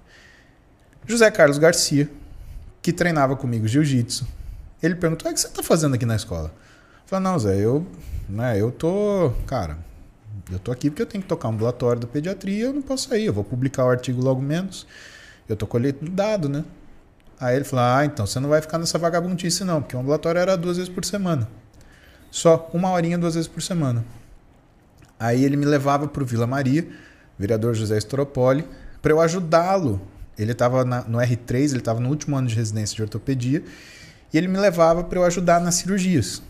E eu no terceiro ano, imagina, tinha 21 anos de idade. Cara, você pega um aluno de medicina com 21 anos de idade e ensina ele a operar? Pô, Renato, você apaixona pelo negócio na hora. Eu lembro que ele, ele uma vez o doutor Hélio, que era o chefe do trauma da ortopedia, ele me pegou no centro cirúrgico, né? E, mas quem é esse menino? Aí o José virou e falou assim: Não, ele é, é um estagiário que é de fora, que veio conhecer aqui, aí eu tô trazendo ele aqui. E deu uma engambelada no doutor Hélio, né? Aí o doutor Hélio virou: Ô menino, vem cá, eu vou te ensinar a lavar a mão. E aí, a primeira pessoa que me ensinou a lavar a mão para operar foi um ortopedista. Cara, essas coisas ficam no teu coração. E depois você não consegue se desprender disso. Porque você cria o hábito. Eu fiquei três meses como cirurgião no, no Vila Maria junto com o Zé Carlos, como cirurgião assistente do Zé Carlos no Vila Maria. Com 20 anos de idade. Porra, como que você não se apaixona? E ele era novão também. O Zé, ele tinha. Hoje ele tem 47, eu tenho Isso que eu ia 43. falar, ele, ele tinha. Ele tava batendo os 30. É, ele tinha 25, 26 por Cara, aí. que amizade antiga que vocês têm, hein? 25, 26. É isso que ele tinha. E assim, a história do Zé é muito bonita, né? Porque ele terminou ortopedia na escola, foi fazer R4 com o professor Zop da USP, e aí o professor Zop falou: Ó, você quer aprender artroscopia? Eu tenho que te mandar para a Clínica Maio. E o Zé não era um cara de, de condição financeira, né? Tudo que o Zé tinha era um cadete verde, ele vendeu tudo que ele tinha, ou seja, o cadete, e foi para os Estados Unidos aprender artroscopia. Quando ele voltou, ele voltou um monstro, operando de tudo que você imagina. E coisa que gente jurava por Deus que não dava para fazer por artroscopia, o Zé conseguia. Caramba. Aí, quando chegou a hora de eu, de eu, eu tive esse susto com a pediatria, falei, cara, não, não é para mim. Né? Eu já quis fazer psiquiatria, mas como minha mãe tinha tem depressão, né? Para mim era muito complicado psiquiatria porque eu tinha muita muita contrarreferência, eu recebia muita coisa do paciente, eu levava muita coisa para casa. E eu levava um sofrimento que não era saudável, e isso ia fazer mal para mim. Então, deixei de lado a psiquiatria, deixei de lado a pediatria, e eu tinha apaixonado por ortopedia, né? Eu não queria transformar aquilo que eu gostava, né, a medicina esportiva, a fisiologia do exercício, é, era uma coisa que, primeiro, eu não tinha tido na graduação, né? Até hoje, né, 11% das, das faculdades de medicina tem medicina esportiva na graduação. A gente levantou esse dado fazendo interligas. A gente fez essa pergunta para 16 mil alunos de medicina. né, que acompanharam as aulas do Interligas em 2019, não, 2020. Né? É, e aí a gente descobriu isso. Então imagina a minha época que eu fazia medicina, não tinha. Né? Tanto que eu fazia também iniciação científica lá na fisiologia do exercício, o professor Antônio Carlos da Silva, que era do, do, do Comitê Paralímpico, né? médico e biomédico, e fisiologista do exercício. Eu trabalhava com ele. Né? E aí o que eu pedi no quinto ano? Né? Ele falou: ah, a gente precisa pedir mais uma bolsa para você, assim, assim, assado. Eu falei: não, professor, eu quero fazer seu curso de especialização. E era muito complicado naquela época, porque curso de especialização você tinha concurso para fazer, não tinha vaga para todo mundo. E aí ele me, me, me, me, ele falou: tudo bem, mas você tem que entrar por via normal. Prestei a prova, passei em colocação para ter, ter bolsa, né? e ele me deixou assistir. E eu assisti durante dois anos, quinto e sexto ano.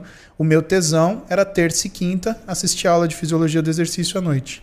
Só que isso para mim era um tesão, não era o que eu queria trabalhar, eu queria trabalhar com ortopedia, porque eu tinha tido essa, essa proximidade com a ortopedia. Só que aí eu tive uma conversa muito dura com o Zé Carlos quando eu estava terminando ortopedia. Né? Eu terminei ortopedia, eu já tinha um consultório onde eu fazia o acompanhamento de pessoas que treinavam, por quê? Porque as pessoas me viam treinando, viam que eu estava com físico sempre bom, sempre melhorando, as pessoas elas pediam aconselhamento. E eu tratava disso no consultório, né? Foi quando um amigo meu, Sirius, fisioterapeuta, foi a primeira pessoa que acreditou no meu trabalho, me alugou uma sala no consultório dele. Sirius, obrigado. Se não fosse você, eu não estava aqui hoje e Olha nem que louco, com esse cara. prestígio, né? E aí o Zé virou para mim e falou assim, Paulo, deixa eu te explicar uma coisa, né? Porque foi uma época difícil da minha família. E aí, eu vou da minha vida, eu vou é, como é que eu vou me dividir para trabalhar, né? Ele virou e falou, olha, você é um ótimo ortopedista, mas tem milhares de ótimos ortopedistas. Agora eu nunca vi ninguém falar de exercício como você. É, velho. Porque o cara treina até desde os 11 anos de idade, cara. Que médico, ortopedista vai treinar e, e entender de treino e, e ter a experiência de treino dos anos que você tem? E eu fiquei bravo com ele, Renato. Eu fiquei bravo com ele porque eu falei, porra, o meu, meu sonho é, na medicina é ser ortopedista. Né? O Zé, ele, nessa época, ele já estava cuidando do, da, da residência. Ah, ele estava como preceptor de residência da PUC Campinas, de traumatologia esportiva, tanto que eu saí da Unifesp e fui para a PUC Campinas. Né? O professor Carlos, Carlos Matos. Carlão, beijo, irmão. Obrigado demais. Que me recebeu lá maravilhosamente. Né? E eu fazia. Eu operava com o José Carlos. Aliás, eu eu operava com o cortelazo do joelho nas terças-feiras. Quartas-feiras eu operava com o Carlos Matos na Pucamp. E de quinta e de sexta eu operava membro superior com o Zé Carlos em São Paulo.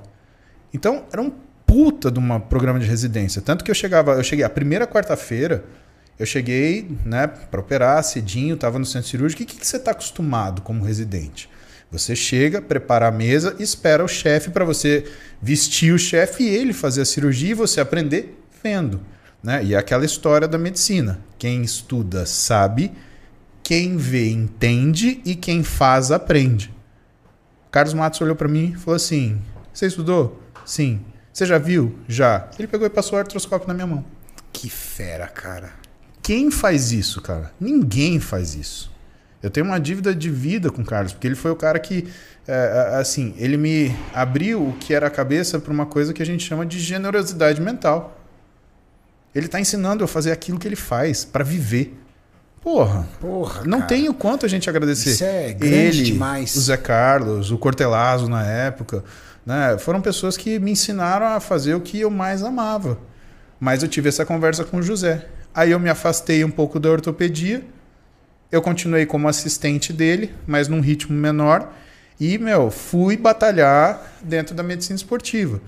Nessa época eu já era, já tinha feito a pós-graduação de fisiologia do exercício, biomecânica do exercício na USP, treinamento desportivo na Escola Paulista do Antônio Carlos Gomes.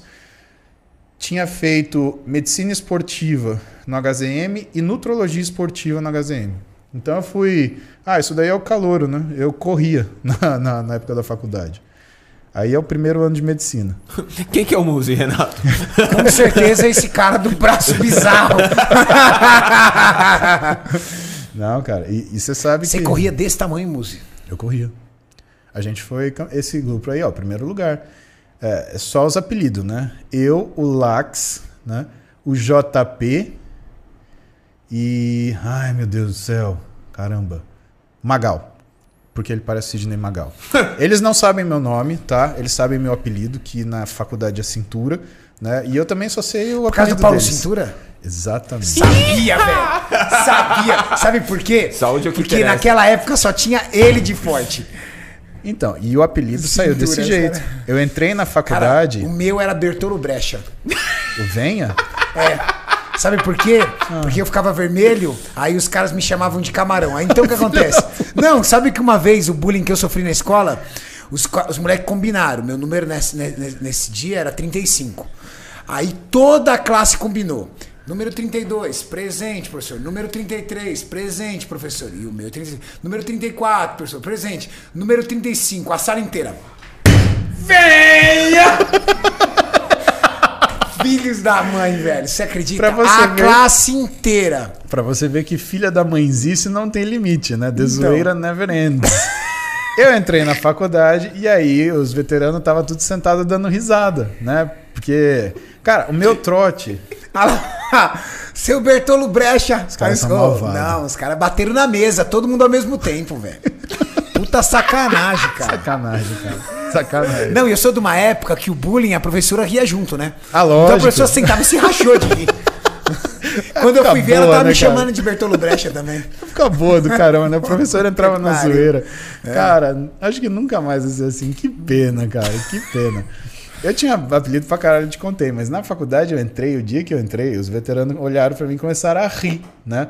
Primeiro porque o meu trote, fulano me viu mais fortinho, ou rasgaram toda a minha roupa, deixaram um pedaço de bermuda, cara, que quase saía minhas vergonhas pra fora, e me pintaram de verde, mas da cabeça até eu o sou pé. um Hulk mesmo. E aí me levaram pra pedir dinheiro na esquina da Henrique Schalman com a Brasil, na frente de onde tem um Mac. Oh, meu Deus do céu. Cara, Oh, meu Deus, só baixaria. Meu, só baixaria e assim, e, e, e, e, assim, os caras tinham me deixado com muito pouco pano mesmo. Então eu andava no meio dos carros e a galera dava dinheiro e ria, né, cara? Puta Na época, em três horas, eu ganhei 90 conto. Que era um dinheiro, assim, absurdo. Pra você ter uma ideia, a gente comprou quase 50 sanduíches no, no- Não, sim. Fizeram esse mesmo trote com o Maurício. Ele saiu com 3 reais. Por que, Maurício, a diferença é tão grande? Mano, de novo, gratuito. Ele saiu com 3 reais em 5 horas, cara. Puta merreca. Aí quando eu cheguei na faculdade, na Atlética, né? Ah. Aí a galera começou. Olha o Paulo Cintura, Paulo, Paulo Cintura, sabia, Paulo Cintura. velho. Aí chegou um veterano que ficou com um dó de mim. Ele falou, não, Calouro, fala o seu nome. Aí eu todo calor, é Paulo. Ele, não, fala sério. Eu sei que você tá ouvindo. Eu falei, não é Paulo mesmo. Aí ele olhou pra minha cara. Quá, não quá, Ai, jeito. fudeu. Cara, meus professores chamavam de cintura. No Seus pronto, no pronto socorro. Doutor Cintura. Doutor Cintura Aí é o foda. paciente olhava pra mim, Doutor Cintura, né? Aí eu nem discutia, cara. Eu devia ter feito um carimbo, Doutor Cintura, porque. Quanto tempo pra passar na, na, na federal? Foram dois anos. Saúde é o que interessa. Rápido, hein? Pois é. Ah lá, Paulo Cintura, exatamente Yeah. esse. Yeah, yeah. E aí, Em depois na. Dois anos só? Dois anos. Da, pra residência eu passei direto. E a residência é foda, né, cara? Porque você tá competindo contra os caras que estudaram você. Tinha três vagas de ortopedia, tinha 20 caras da minha sala que queria. Oh, e é 20 caras que estudou com você, tá na mesma coisa. Fora o pessoal de fora. Residência é uma. Bom, saiu da residência, te cuspiu pro mercado, você falou assim, agora, pra onde eu vou? Pra sala dos Ciros, onde eu comecei a atender fisiologia do exercício, né? E, e estudar. Eu fui terminar minha última pós-graduação, eu já tinha uns 35 anos de idade. Isso, Roberta já do seu lado Sim, ali, a sua Roberta é aliada. do meu lado. Ela aguentou muito final de semana. Eu estudava dois finais de semana por, por mês. Grana apertada. E os outros dois eu dava aula. Já Eu cheguei a apertada. dar aula na mesma pós-graduação que eu fazia. Caramba. Pra você ter uma ideia. Pra você ter uma ideia. É, sabe, a gente chegou nesse nível de, de complexidade da nossa vida. A Roberta é muito corajosa. Ela dividiu comigo coisa que, cara, é difícil achar alguém que esteja disposto. Aliás, é, eu diria que é quase impossível. Quem dividiu foi ela. Então, É, é, eu, eu digo que, se- que é muito difícil é ser casado, ser casado ou casada com um médico ou com uma médica. É muito difícil.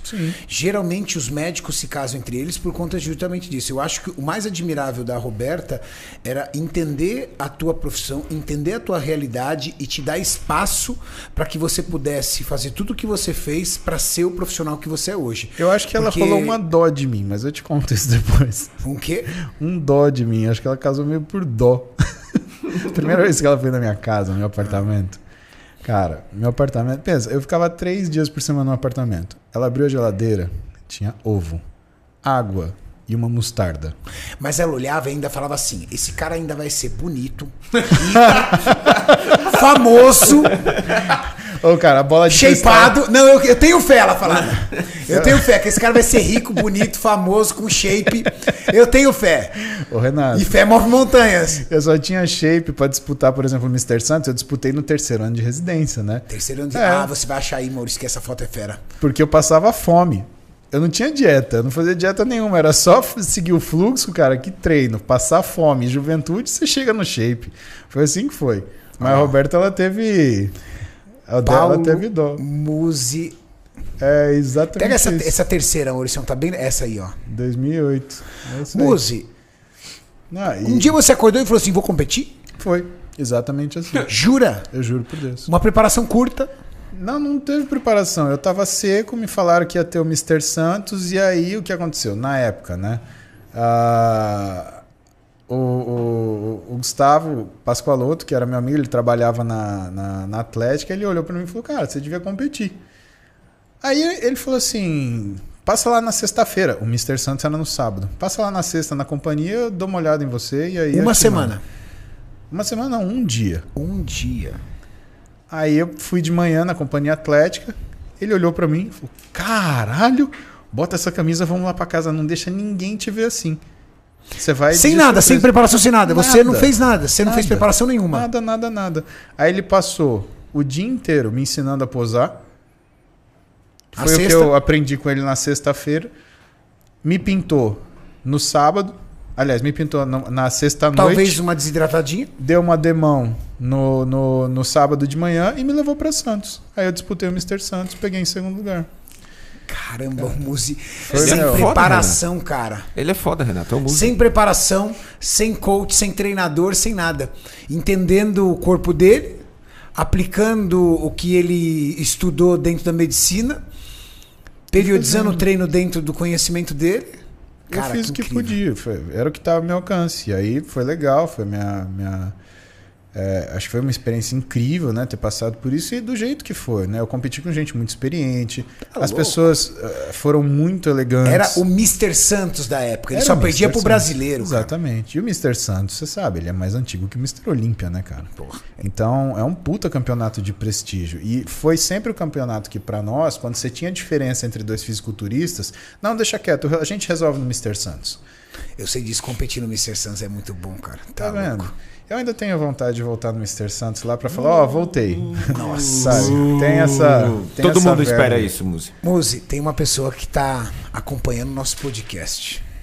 Hum. E ela mandou um vídeo pra gente aí. Mauricião, põe esse vídeo aí pra Posso- nós. Vou pôr aqui. Deixa eu mudar aqui na tela já pra galera já ver logo de cara. Isso. Cuidado com o som, já bota o som, já bota já tudo. tá Muzi. no jeito. Porra, mano. Olha só, eu já tô aqui de pijama. Sabia que você ia fazer um podcast e imaginava que você ia falar sobre atividade física, sobre medicina, mas claro que você tá falando da gente, né? Mas embora você mesmo tenha falado que eu sou mais reservada nesse critério, eu só passei para dizer que eu sou muito feliz por você sempre ter acreditado em nós dois. E por todas as dificuldades que a gente passou, mesmo com todas elas, o nosso amor só ter crescido, se fortalecido, a ponto de você só querer falar dele. Te amo. Caramba, meu! Aê! Agora é nossa hora, Maurício! Será que as mulheres estão vendo isso? Entendeu? Será que as mulheres estão vendo isso? Isso é uma mulher romântica que faz um vídeo ao vivo pro marido, entendeu? Bota, vou fazer um rios, Maurício. Você vai fazer um rios desse vídeo da Roberta. Eu vou subir no meu feed, entendeu? E vou mandar pro meu amigo Beto. Beto, um rios aqui pra você também, entendeu? Mulheres, Assistam essa mulher aqui também. Ai. Eu tenho que fazer aqui um, um detalhe, né? Que vigarice, É, existem, existem três mulheres empresárias que eu tenho profundo respeito e admiração. Primeiro, a minha sócia, que tem 71 anos de idade e me ensinou quase tudo que eu entendo sobre gestão e sobre o que é acreditar. Segundo, é a Mariane, que eu acho ela uma pessoa incrível. Quem trabalha com ela sabe, eu- o exemplo eu já coloquei aqui no podcast. E a Roberta, porque eu acompanho ela, já assisti podcast dela.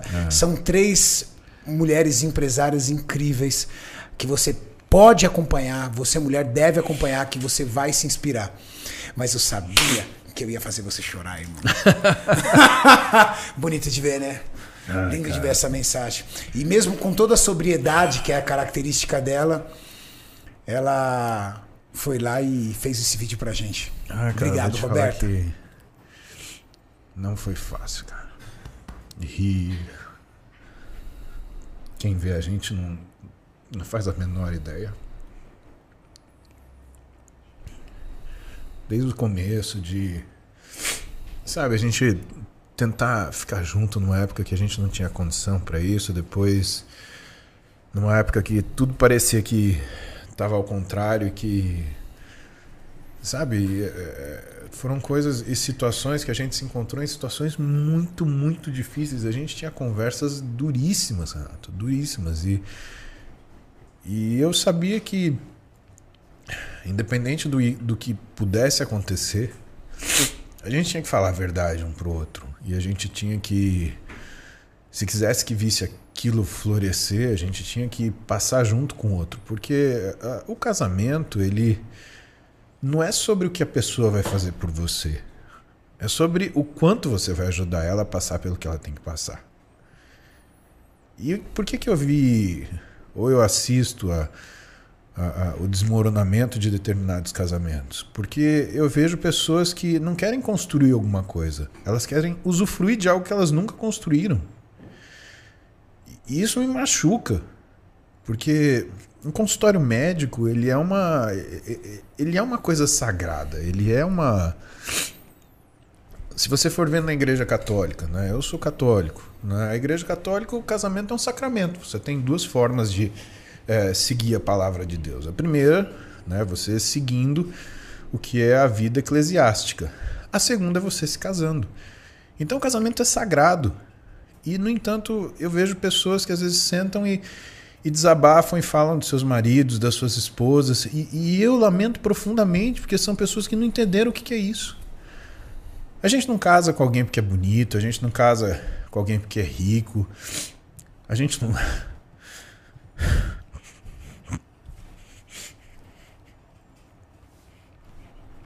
Sabe? Eu nunca fui nada disso. Você perguntar pra mim, o que, que você acha de você? Eu sempre fui patinho feio. Sempre fui o cara duro. Eu sempre fiz conta pra saber quanto eu tinha dinheiro pra comer. Na época do cursinho teve semana de, cara, eu, eu almoçar bolacha com água. Eu ia no bar do português que ficava na esquina. Eu comprava um pacote de bolacha e almoçava com água, sabe?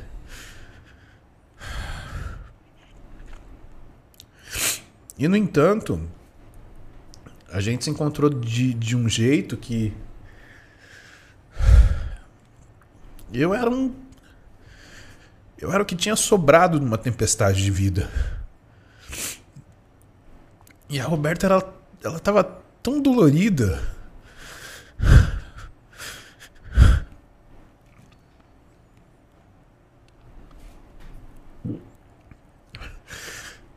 Ela cabia na palma da minha mão.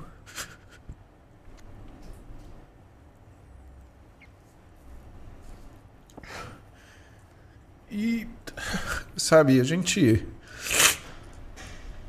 a gente se gostou, se entendeu, a gente a gente se compreendeu, a gente se aceitou.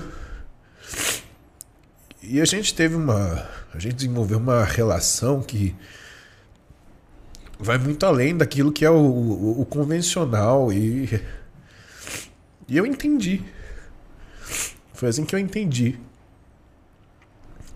o que que a minha esposa representa para mim, o que que a minha família representa para mim e eu tento ensinar minhas filhas isso, que que são o exemplo daquilo que a gente viveu, elas são o resultado disso. Porque eu quero que elas tenham a mesma coisa, eu quero que elas possam sonhar com a mesma coisa, eu quero que elas tenham paciência para esperar pela mesma coisa. E eu tenho certeza que é, se acontecesse um, alguma coisa que eu e a Roberta a gente se separasse, o meu casamento foi a melhor coisa que eu fiz na minha vida. Foi. Uh, quando você fala sucesso, eu lembro da minha mulher. E hoje. Eu vou ser muito sincero, eu. Eu penso no tempo que eu tenho com ela porque eu tenho mais passado do que futuro. E a única coisa que eu peço é. Eu falo para ela isso, né? Sem, sem nenhum tipo de proselitismo, então, sem nenhum tipo de, de, de desejo de ganho, mas que em determinado momento da minha vida eu eu percebi que o dia que eu tiver que ir embora daqui, a única coisa que eu peço é ir antes dela. Porque eu não ia conseguir viver sem ela do meu lado. E porque eu eu preciso da bênção dela para que na hora que ela fecha meus olhos, ela fale: Você cumpriu sua missão. Só ela pode avaliar isso, Renato. Mais ninguém. Porque ela viveu comigo os melhores momentos da minha vida, os mais difíceis momentos da minha vida. Ela conquistou cada pedacinho de conforto que a gente tem hoje. E eu eu simplesmente eu não reconheço viver qualquer outra felicidade que ela não esteja incluída. E quando eu olho para frente daquilo que eu que eu espero do futuro, é que a gente possa continuar vivendo essas coisas ao mesmo tempo de olhar essas memórias e celebrar aquilo que a gente foi. Não porque a gente tem que ter humildade, porque nós somos humildes, somos nós. Mas porque a gente entende o que é significado. Muita gente olha para a vida buscando porquê. O porquê você não busca à frente. Você olha para trás. Você vê o que você fez, quem você foi, o que conquistou, quem você ajudou. Você olha os seus pecados e tenta se redimir. Você olha os seus acertos e tenta multiplicar. Mas o fato é que a gente olhou a vida e muita gente é infeliz porque está olhando para o lado errado. Muita gente esperando pelo que vai acontecer sem construir agora. Todo dia de manhã, quando eu abro minha live, quando eu sento na minha bicicleta, eu falo para as pessoas, tentando fazer elas perceberem que as coisas que elas querem fazer têm que ser feitas agora. Não existe futuro e passado. Futuro é ansiedade. O passado é o que você nunca vai voltar, vai virar depressão. A dádiva é o presente.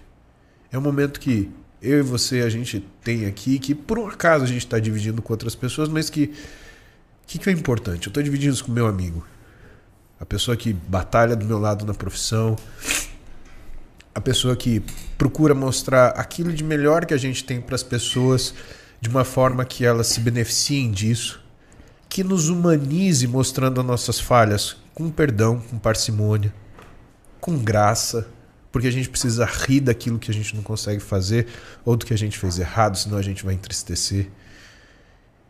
E dentro de tudo isso que, que a gente chama de vida é aquilo que eu desejo para qualquer um. Né? Por que, que você faz isso? Porque eu desejo, do fundo do coração, que cada um de vocês seja feliz. Primeiro, porque cada um de nós merece. Mas porque gente feliz, cara, só quer o bem dos outros e não incomoda ninguém. E pelo mundo que a gente vive hoje, Renato, tá faltando tanta gente feliz, cara. Porque eu não vejo ninguém compartilhar uma coisa boa há muito tempo. Desculpa, viu? Do Paulo Musi de Bolacha e Água pro Paulo Musi hoje, que construiu a sua clínica, ao qual tem a Roberta Carbonara como sua sócia. Do Paulo Musi de dois, de mais de 2 milhões e meio de seguidores no Instagram. Do Paulo Musi das lives de toda manhã, que arrasta milhares de pessoas todos os dias para atividade cardiovascular para o Paulo Musi, que já produziu mais de mil vídeos no YouTube, de alguma forma inspirando, ensinando e motivando as pessoas. Do Paulo Musi, que eu e o Júlio, meu irmão que está aqui, Julião está aqui esperando aqui, vai entrar daqui a pouco na live para dar um beijo aqui para a galera, é, que nós admiramos tanto, que a gente brinca, do nosso Superman. Você é o nosso Superman. Você é o nosso super-homem, o verdadeiro super-homem. Aquele Paulo Musi da bolacha e água para o nosso super-homem, se você pudesse dizer como é que você constru conseguiu construir uma vida de tanto sucesso, porque a vida de sucesso, na minha opinião, Musi, ela é exatamente isso que você também tem como percepção, é um equilíbrio entre vida profissional, porque a gente respira isso, é importante para nossa vida. Você se vê sem ser médico? Não, Você, você se vê com dignidade sem a sua medicina? de jeito nenhum. Vida familiar, porque nós somos responsáveis por aqueles que nós cativamos. Mas também vida pessoal. Você se vê sem o seu tempo pro seu treino? Não. Sem o tempo para cuidar de você, fazer o que você ama, que é praticar o seu esporte? Buscar minha identidade, quem eu sou. Um, para mim, uma pessoa de sucesso é uma pessoa que tem como profunda habilidade equilibrar isso. E eu vejo você fazendo isso muito bem, porque você tem uma das profissões mais complicadas em relação à gestão de tempo. Você tem uma família grande e você tem um esporte chamado fisiculturismo que você carrega no seu corpo. Como você conseguiu fazer isso com tanta habilidade, meu amigo? Eu acho que eu sou a soma de tudo que me aconteceu. Principalmente do ruim. Até eu entender, Renato, que o ruim, ele é só uma ferramenta. A gente tem cinco sentimentos básicos, na realidade seis sentimentos básicos, dos quais nas horas difíceis a gente acha que são cinco negativos e um positivo. A gente tem a alegria. Mas para atingir a alegria, você tem que aprender a lidar com a tristeza, com o medo, com a raiva, com a surpresa. E você tem que saber lidar com a repulsa. Por quê? Quando você observa a nossa luta pela felicidade para atingir alegria, se você não sabe usar a repulsa para se defender, você não sucede. Se você não sabe usar a tristeza para refletir, você não sucede. Se você não sabe usar o medo para combater, você não sucede. Se você não sabe usar a raiva para revidar, você não sucede. E se você não sabe usar a surpresa para aprender a agir rápido, você não sucede também. Então, tudo que a gente acha que é ruim, ou a gente assume que aquilo é uma derrota e some diante da vida, ou a gente entende que aquilo é ferramenta e se realiza na busca da felicidade. A felicidade é intangível, ela nunca é atingida. O que nos traz satisfação é o direito à busca dela. Só que esse direito só nos é facultado quando a gente entende quais são as regras desse jogo. E as regras desse jogo, elas são muito simples.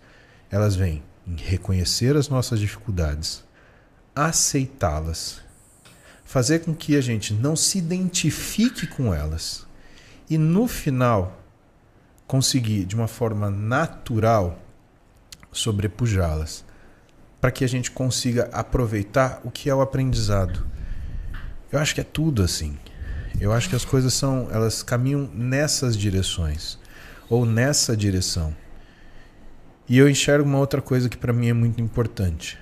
Você pode até andar mais rápido se você está sozinho, mas você não chega em lugar nenhum.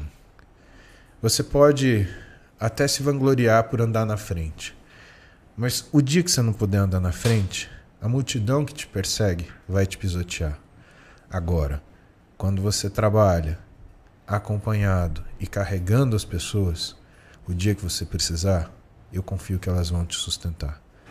Não são muitas, são poucas, que vão te chamar pelo nome, que vão te chamar com carinho e que vão te chamar principalmente com respeito por quem você é.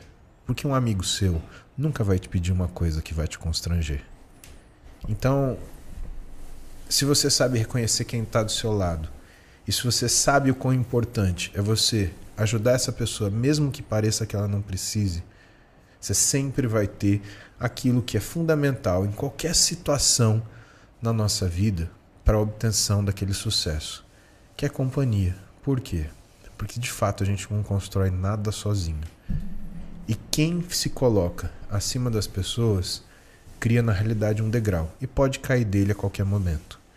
Eu sou muito feliz com o que eu sou, que não é melhor do que ninguém. Porque se eu não for melhor do que ninguém, eu não sou pior do que ninguém também. Isso é um pensamento socrático. Platão cansou de escrever isso, que era um aluno de Sócrates. E se a gente não olha que isso é uma sabedoria antiga e uma forma de você viver, a gente começa a cair na tentação de é, ter uma soberba que vai fazer com que a gente ache que é o carro que nós somos, o carro que nós temos, a casa que nós moramos, a profissão que nós tivemos, o título dessa profissão, sabe? E muito do que, que isso representa para mim, você vê de uma forma muito simples. Eu nunca me coloco como doutor. Se você olhar no meu Instagram, é Paulo Musi. Doutor Renato, todo mundo pode ser. Mas o Paulo, que você conhece, que o Júlio conhece. Esse é o único, meu amigo. Esse é o único. Chega aí, Julião! Vem dar um salve pra galera aqui, que a galera te ama. O Julião tá no hype, velho. Os vídeos do Julião tá bombando.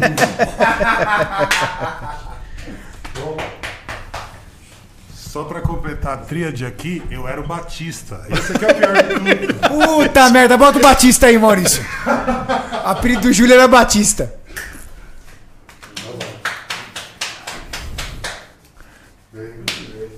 Julião, cada dia que eu te vejo você tá melhor, irmão. o Batista. Olha Batista. Muda o nome do podcast, esse é o Ironberg Escolinha do professor Raimundo, porque tem É a época, Julião. Batista, cintura e Bertolo Brecha. Brecha. Puta merda. Fudeu, meu. cara. Deixa eu ligar seu microfone aí. Ai, Jesus. Ai, ai. Tony, tava com saudade de vocês. Tá, tô aqui de novo. Julião, cada dia melhor você tá, irmão. Tô melhorando, né? Cada dia melhor. Mais uma semaninha, você vai me Como é liberar, que né, foi? Muzi? Sim, senhor, com certeza. Ele ainda não tá liberado pra atividade física, Musa, você já liberou ele pro cardio? Então, eu preciso dos exames dele, a gente fez uma... Aliás, você já colheu os de sangue? Colhi hoje. Aqui, ó. Boa.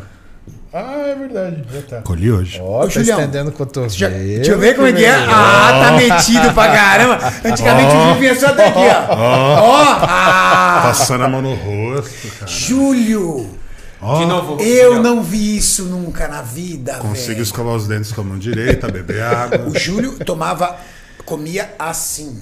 Ele, le- ele levava o corpo pra colher. A boca pra colher. A É, boca. cara. Tipo um ganso, né, cara?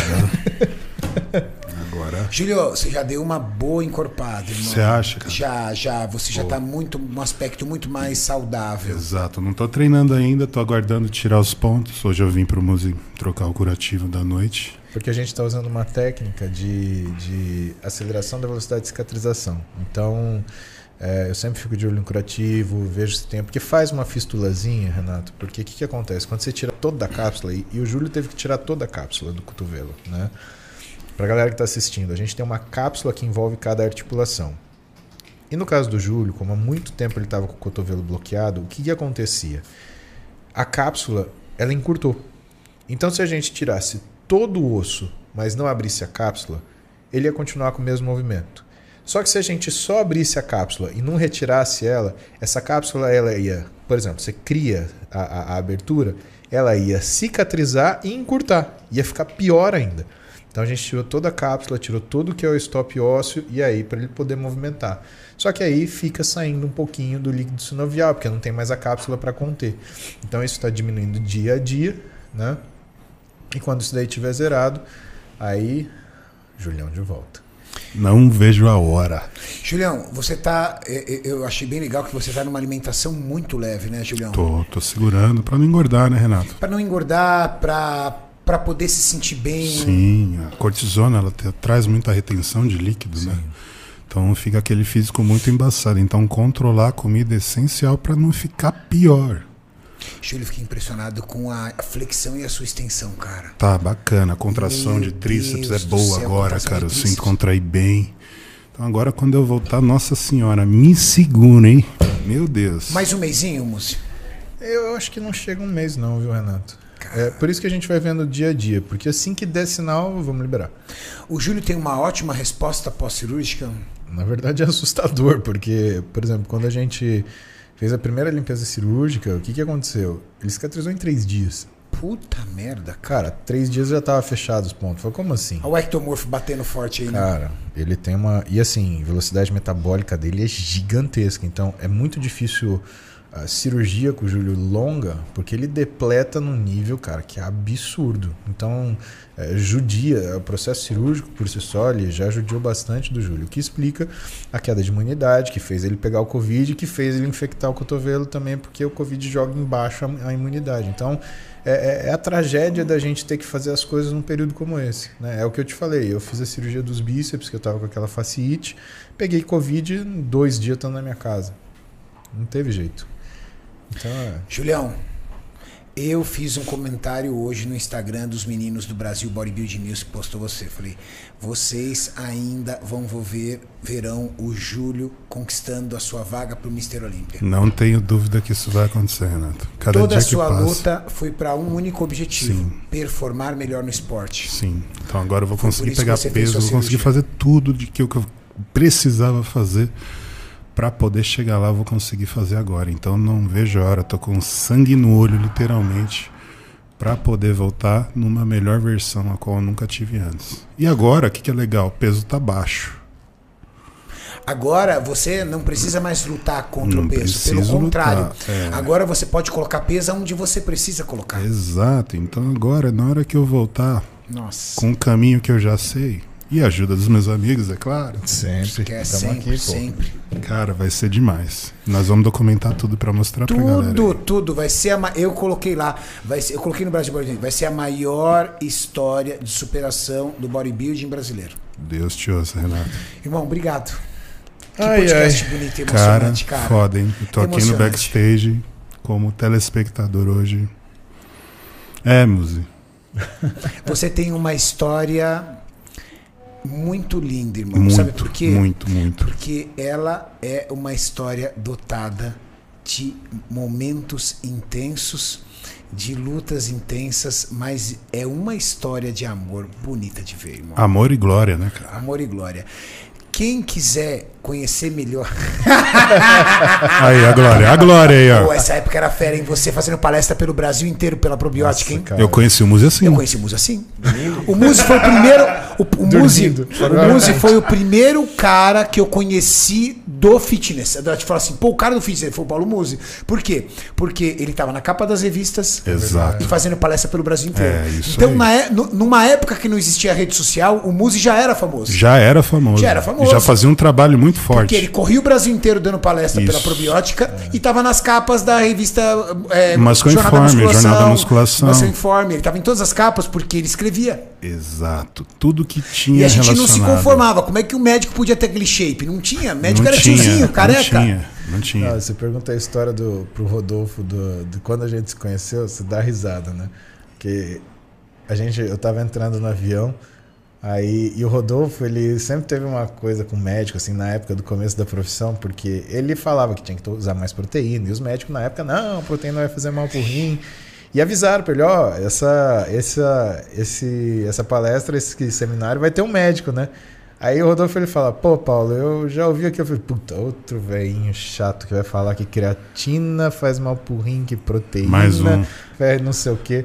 Aí ele fala que ele me viu entrando Aí no chegou, avião chegou o médico maior que ele. com veia pra tudo que era. Ele falou, que bicho é esse? Aí esse cara falou, ô, esse é o médico. Aí ele falou, opa, esse, Tô em então esse seminário vai ser bom, tô em casa. Muito bom, muito, Muito bom, bom. mesmo.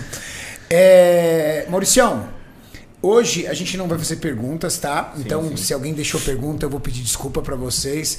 Hoje realmente o intuito era trazer um podcast, uma história bonita, uma história de um homem amigo, médico, marido, atleta.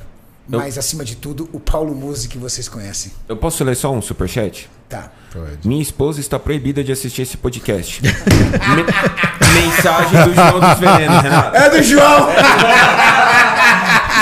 João, ô João, você sabe que a vida ela dá volta. Você me ferra na sua página, mas depois tem troco, João. É, meu querido. Pega essa, João! Pessoal, esse foi mais um Ironberg Podcast especial Paulo Musi pra vocês. Valeu! Valeu, galera. Falou, galera, valeu.